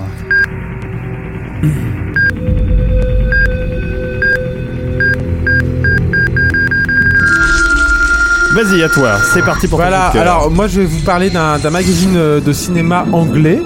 Parce qu'on parle souvent euh, bah, la, presse de cinéma française est, en pleine panouille, quoi, mais en Angleterre ça se passe très bien. Et le magazine euh, Empire euh, sort euh, tous les mois, cette année fête ses 25 ans, et tous les mois ils ont un, ils ont un numéro un petit peu qui, célèbre les, les 25 ans du magazine. Et ce mois-ci ils ont sorti un numéro spécial pour leur numéro 300 qui est un Director's Cut et ils ont donné des pages blanches à, une grande quantité de, cinéastes comme Steven Spielberg, David Fincher, euh, Coppola, euh, Brian Singer, où ce- cette page est absolument incroyable, ou Michael Mann. Et c'est blindé de perles, de documents absolument inédits. Empire, euh, c'est un magnifique magazine voilà. anglais. hein. Et ça, c'est euh, pour moi l'équivalent d'un d'un bon bouquin sur le cinéma. Il y a Del Toro qui, qui dévoile des, des concept art euh, inédits de, de- du labyrinthe de Pan. Michael Mann qui dévoile euh, euh, son, son script annoté euh, de hit. Achetez-le, c'est formidable. Il y en a pour euh, 8 C'est euros. fini. Il y a John McTiernan. Bravo, une minute. Une minute. Euh, Bravo, bravo. Alors maintenant, il va falloir que Bordas. euh, Tu es prêt, Arnaud Tu es prêt? Attention, c'est reparti à nouveau pour ce jingle euh, très 24 heures. hein. Top, je suis. Attention, tu, tu es dans les starting blocks. Le coup de cœur d'Arnaud Bordas. Oh bah moi c'est très simple, je voulais euh, juste vous parler d'un comédien, euh, d'un comédien espagnol, José Coronado.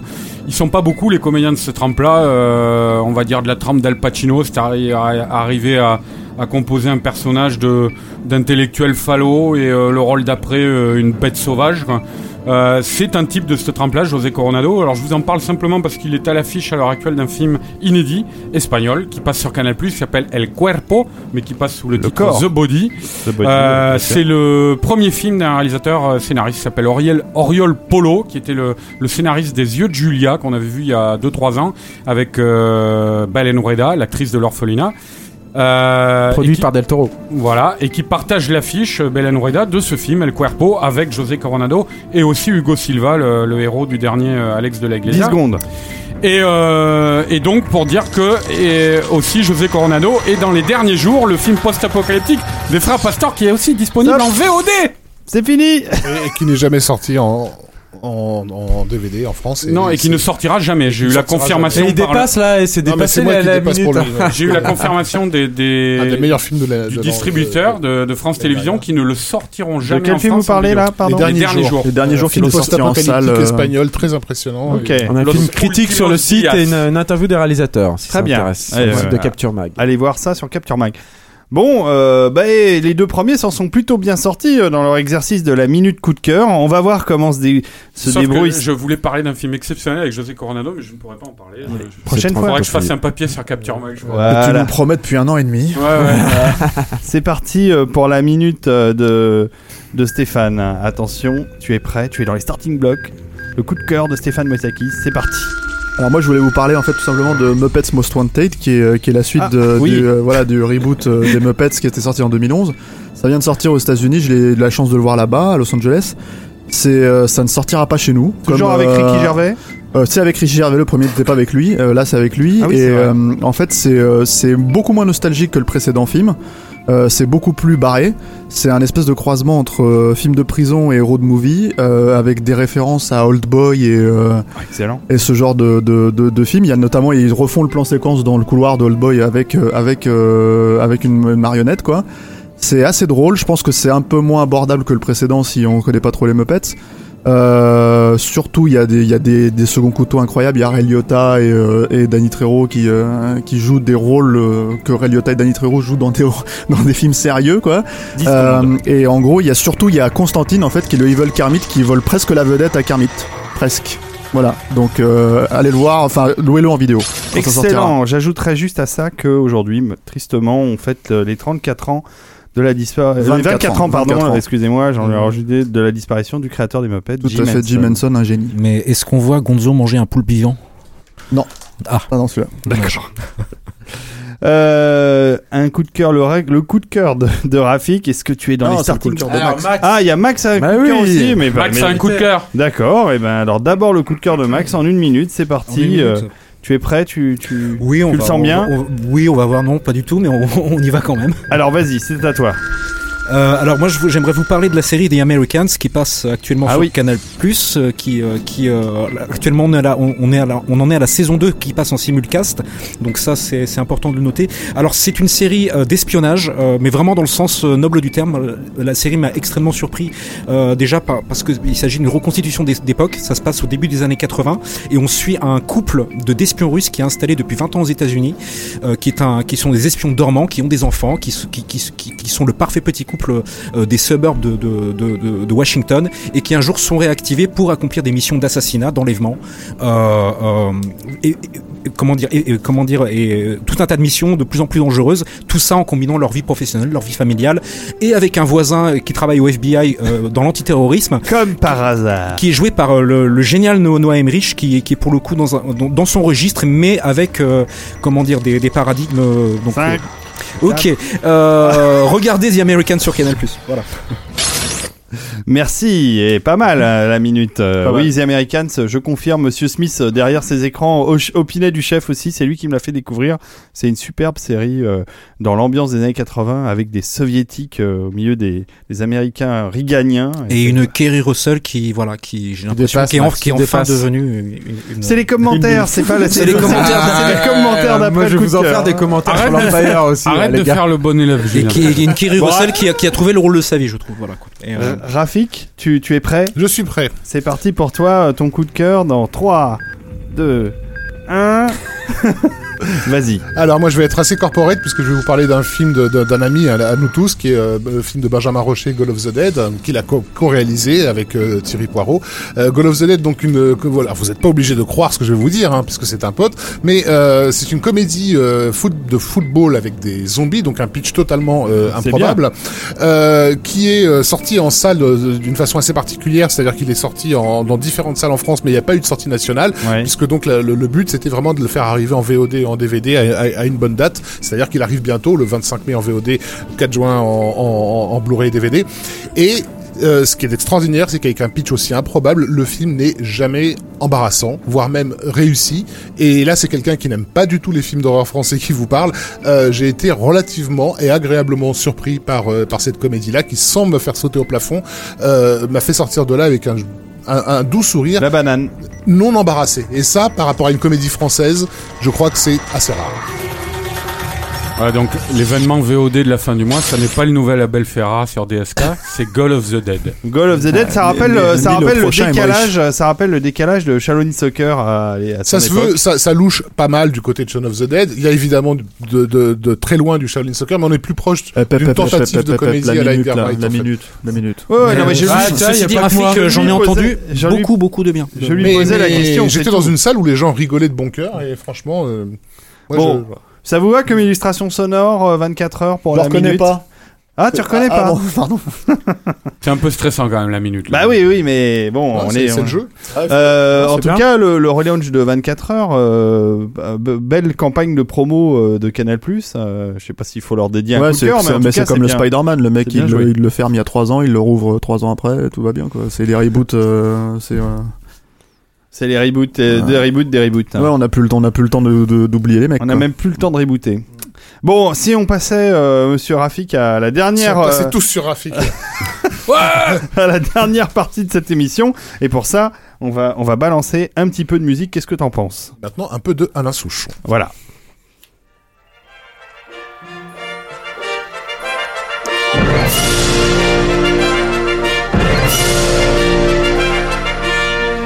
Donc là, on est en train d'écouter. C'est euh, festif, hein. Voilà, c'est festif. On est en train d'écouter la musique de Space Camp, euh, composée par John Williams en 1986. Alors qui est John Williams? Alors déjà, pourquoi je, pourquoi je Non ressens mais il faut euh, le dire peut-être. Peut-être qu'il faut rappeler que John Williams c'est le compositeur euh, attitré de Steven Spielberg et aussi euh, compositeur du thème de Star Wars euh, bien connu Et des Harry Potter. et des Harry Potter.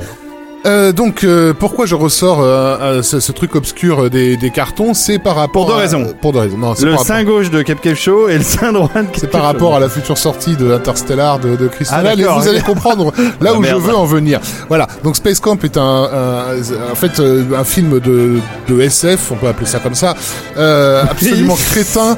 euh, Si on veut. Voilà, un peu débile où un groupe, l'histoire d'un groupe d'ados qui était invité à s'entraîner sur la vraie navette spatiale Challenger avant qu'un bug de l'ordinateur ne les envoie vraiment dans l'espace et que ces pauvres gamins. Ah oui, alors c'est parce que le copain robot du héros Armageddon des- Voilà, exactement, c'est le Armageddon de 86. c'est le copain robot euh, du, du héros du jeune héros Voilà. qui, qui, qui reprogramme l'ordinateur façon D2R2 euh. Donc euh, voilà, euh, film déjà débile, mais qui a eu la très bonne idée de sortir cinq mois après l'accident de la vraie navette Challenger, qui avait tué Ah. les sept astronautes. Tu veux dire que ça va Voilà. pas marcher au cinéma, c'est ça? Grosse, grosse, grosse gamelle en salle. Ah ouais. Dans la carrière de John Williams, c'est un des films sur lesquels il a bossé qui a, qui a vraiment fait le, le moins, le, le moins d'entrées. Euh, ce qui est intéressant avec ce score, c'est que Williams avait fait euh, deux ans avant l'ouverture des Jeux Olympiques de Los Angeles avec une fanfare mémorable, Oui. euh, qui lui avait valu, valu pas mal de contrats ensuite, euh, tu nous, notamment à la télévision. Tu nous as passé tout à l'heure un extrait de NBC Nightly News, Oui. voilà, où il faisait Not- le JT de la nuit sur, sur NBC. Et en 86, donc cette année-là, il travaille sur la fanfare de commémoration de la Statue de la Liberté. qui donc est un thème extraordinaire extrêmement Voilà. difficile à trouver et, et il est vraiment dans un mode euh, fanfaresque, on va dire. Et, euh, et c'est quelque chose, enfin, un type de composition qu'on va entièrement retrouver sur euh, sur Space Camp. Donc pas mal de morceaux pourraient vraiment servi- servir à des cérémonies de de, commémoration.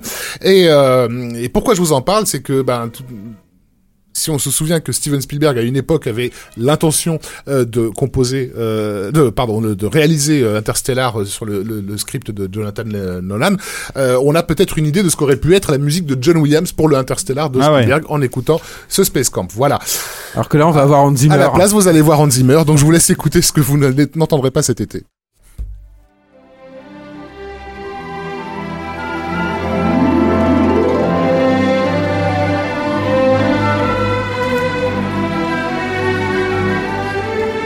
Alors ça c'était euh, ça c'était le morceau d'introduction, le thème principal de Space Camp, un thème euh, riche en cuivre, euh, un thème qui pète la joie, la joie de vivre à la Williams, et ça il savait faire parfaitement. Et puis le, disque est très bon hein, dans l'ensemble, hein, c'est un Williams inspiré de l'époque, malgré le scénario débile du film, il savait quand même broder dessus. Et on va écouter un deuxième morceau qui s'appelle In Orbit. et qui est dans la deuxième partie du morceau qui est, très très joli. Euh, C'est un, c'est un très beau thème. Euh, On écoute ça tout de suite.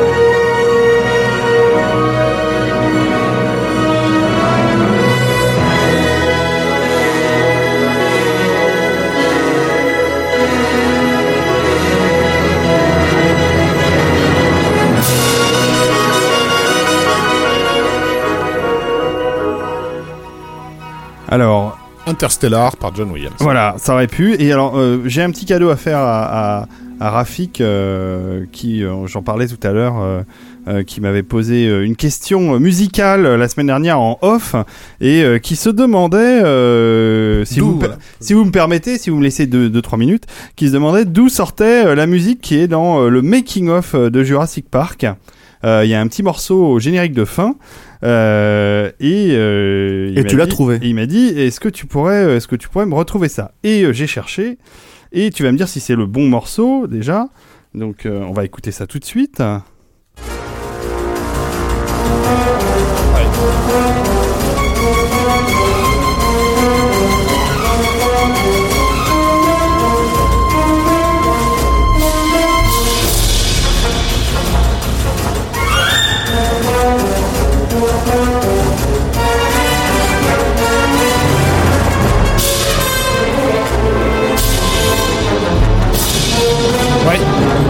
Voilà, un- encore un William super inspiré hein, sur Jurassic Park. C'est le thème qui s'appelle Hungry Raptor. Et, euh, Et c'est pas dans le film. si, c'est dans le film. Et, et c'est en fait un, un morceau qui est le dernier morceau euh, bonus après les end credits du euh, disque du 20e, anniver- euh, 20e anniversaire de Jurassic Park, puisque pour le 20e, ils ont ressorti la BO complète de Williams. Et c'est le dernier morceau de Et tu es sûr qu'on l'entend dans le film hein, Parce que franchement, moi, je n'ai pas la- le souvenir. Je de- crois qu'on l'entend euh, dans la cuisine à ce moment-là. Il y a, une mo- il y a un moment de poursuite euh, avec Ça beaucoup de bruit. bref, hein, parce oui, que- c'est assez bref. Mais en effet, euh, j'avais aussi remarqué euh, dans le making of, et je suis très heureux qu'il l'ait ressorti, remasterisé euh, dans euh, dans euh, dans le disque du 20e anniversaire de Jurassic Eh Park. ben, moi, j'applaudis. Voilà. Encore euh, encore une très belle BO de Johnny. Belle de c'est- beau de deux fans de BO qui se parlent comme ça, euh, sans commune, enfin juste par des ondes télépathiques, par, euh, c'est magnifique. Oui, mais c'est vrai que c'est vrai que c'est c'est quand même euh, la BO, c'est quand même une des choses importantes euh, du cinéma Et de la vie. et de la vie. Et de la Moi, ça me rappelle surtout que c'était l'un des très très rares making-of qui était sorti tout seul en VHS à l'époque. C'est vrai. Et en laserdisc. Ouais, tout à fait. ouais. J'ai le laserdisc. Je dois avoir encore la copie VHS chez moi. Enfin, Ah, euh, les aventures de l'Arche perdue avaient bénéficié d'un laser vision, monsieur. oui, Le oula. making of. Formidable. Est-ce qu'on les retrouve dans les dans les dans les euh, Je l'ai. Ah ouais, bien. Oui. Est-ce qu'on les retrouve dans les Sur la première face, il y avait un making of qui a été exploité sur le coffret Blu-ray, qui est le making of sans aucun commentaire, avec euh, en gros que des scènes de tournage. Mhm. Euh, on est vraiment euh, sur le plateau. Et sur la face B, c'était le making of euh, cascade qui, a été qui était sorti en VHS. euh, Mhm. sur la- D'accord. Bon, on va conclure cette émission. euh, plus de deux heures de podcast, hein, mais deux heures intenses, euh, riches, euh, 2h30 comme la dernière fois. complètes. Euh, vous, on fait un petit tour de table pour dire au revoir, Ju- euh, Julien. Ouais, euh, bonne nuit. Bonne nuit. Rien d'autre à ajouter Tu étais Non, content non, non, oui, je, je, je, je pense que c'est mieux que la, le premier podcast. D'accord, c'est c'est bien. Euh, Arnaud, pareil, tu penses que c'est Pareil, mieux je pense, je pense qu'on était euh, plus C'est à c'est- l'aise, plus c'est. Schwarzy, c'est le thème de Schwarzy. Non, et puis Je plus pas. Ouais, ouais. Voilà. Ouais, il y avait peut-être la, la structure à deux dossiers peut-être plus intéressante comme ça. D'accord. On verra, à renouveler. Stéphane, Oui, oui, moi je suis très content. euh. t'as passé une Ouais. bonne soirée, le Ouais. whisky était pas trop mauvais Ouais, ouais, il était pas mal. T'étais J'ai plus juste, détendu. Oui, oui, j'étais plus détendu en plus, voilà. Mais c'est le whisky, ça. Ça, c'est ça. Non, moi, je vais juste en profiter pour euh, quand même juste euh, faire quelque chose que j'ai pas fait la dernière fois, qui est euh, de remercier en fait euh, tout et de citer toutes les personnes en fait qui ont collaboré à Capture et en fait à Game Parallax auparavant, Tout à fait. qui était euh, la première, euh, toute première version du blog en fait, qui était euh, sur un blog sur le jeu vidéo en fait que j'ai créé avec euh, mon ami Thomas Capot et euh, qui est devenu Capture en fait avec l'arrivée de, de, de Rafik, Arnaud, Julien écrivait un petit peu pour pour pour Game Parallax. Et donc je vais citer absolument enfin toutes les personnes qui ont qui ont collaboré.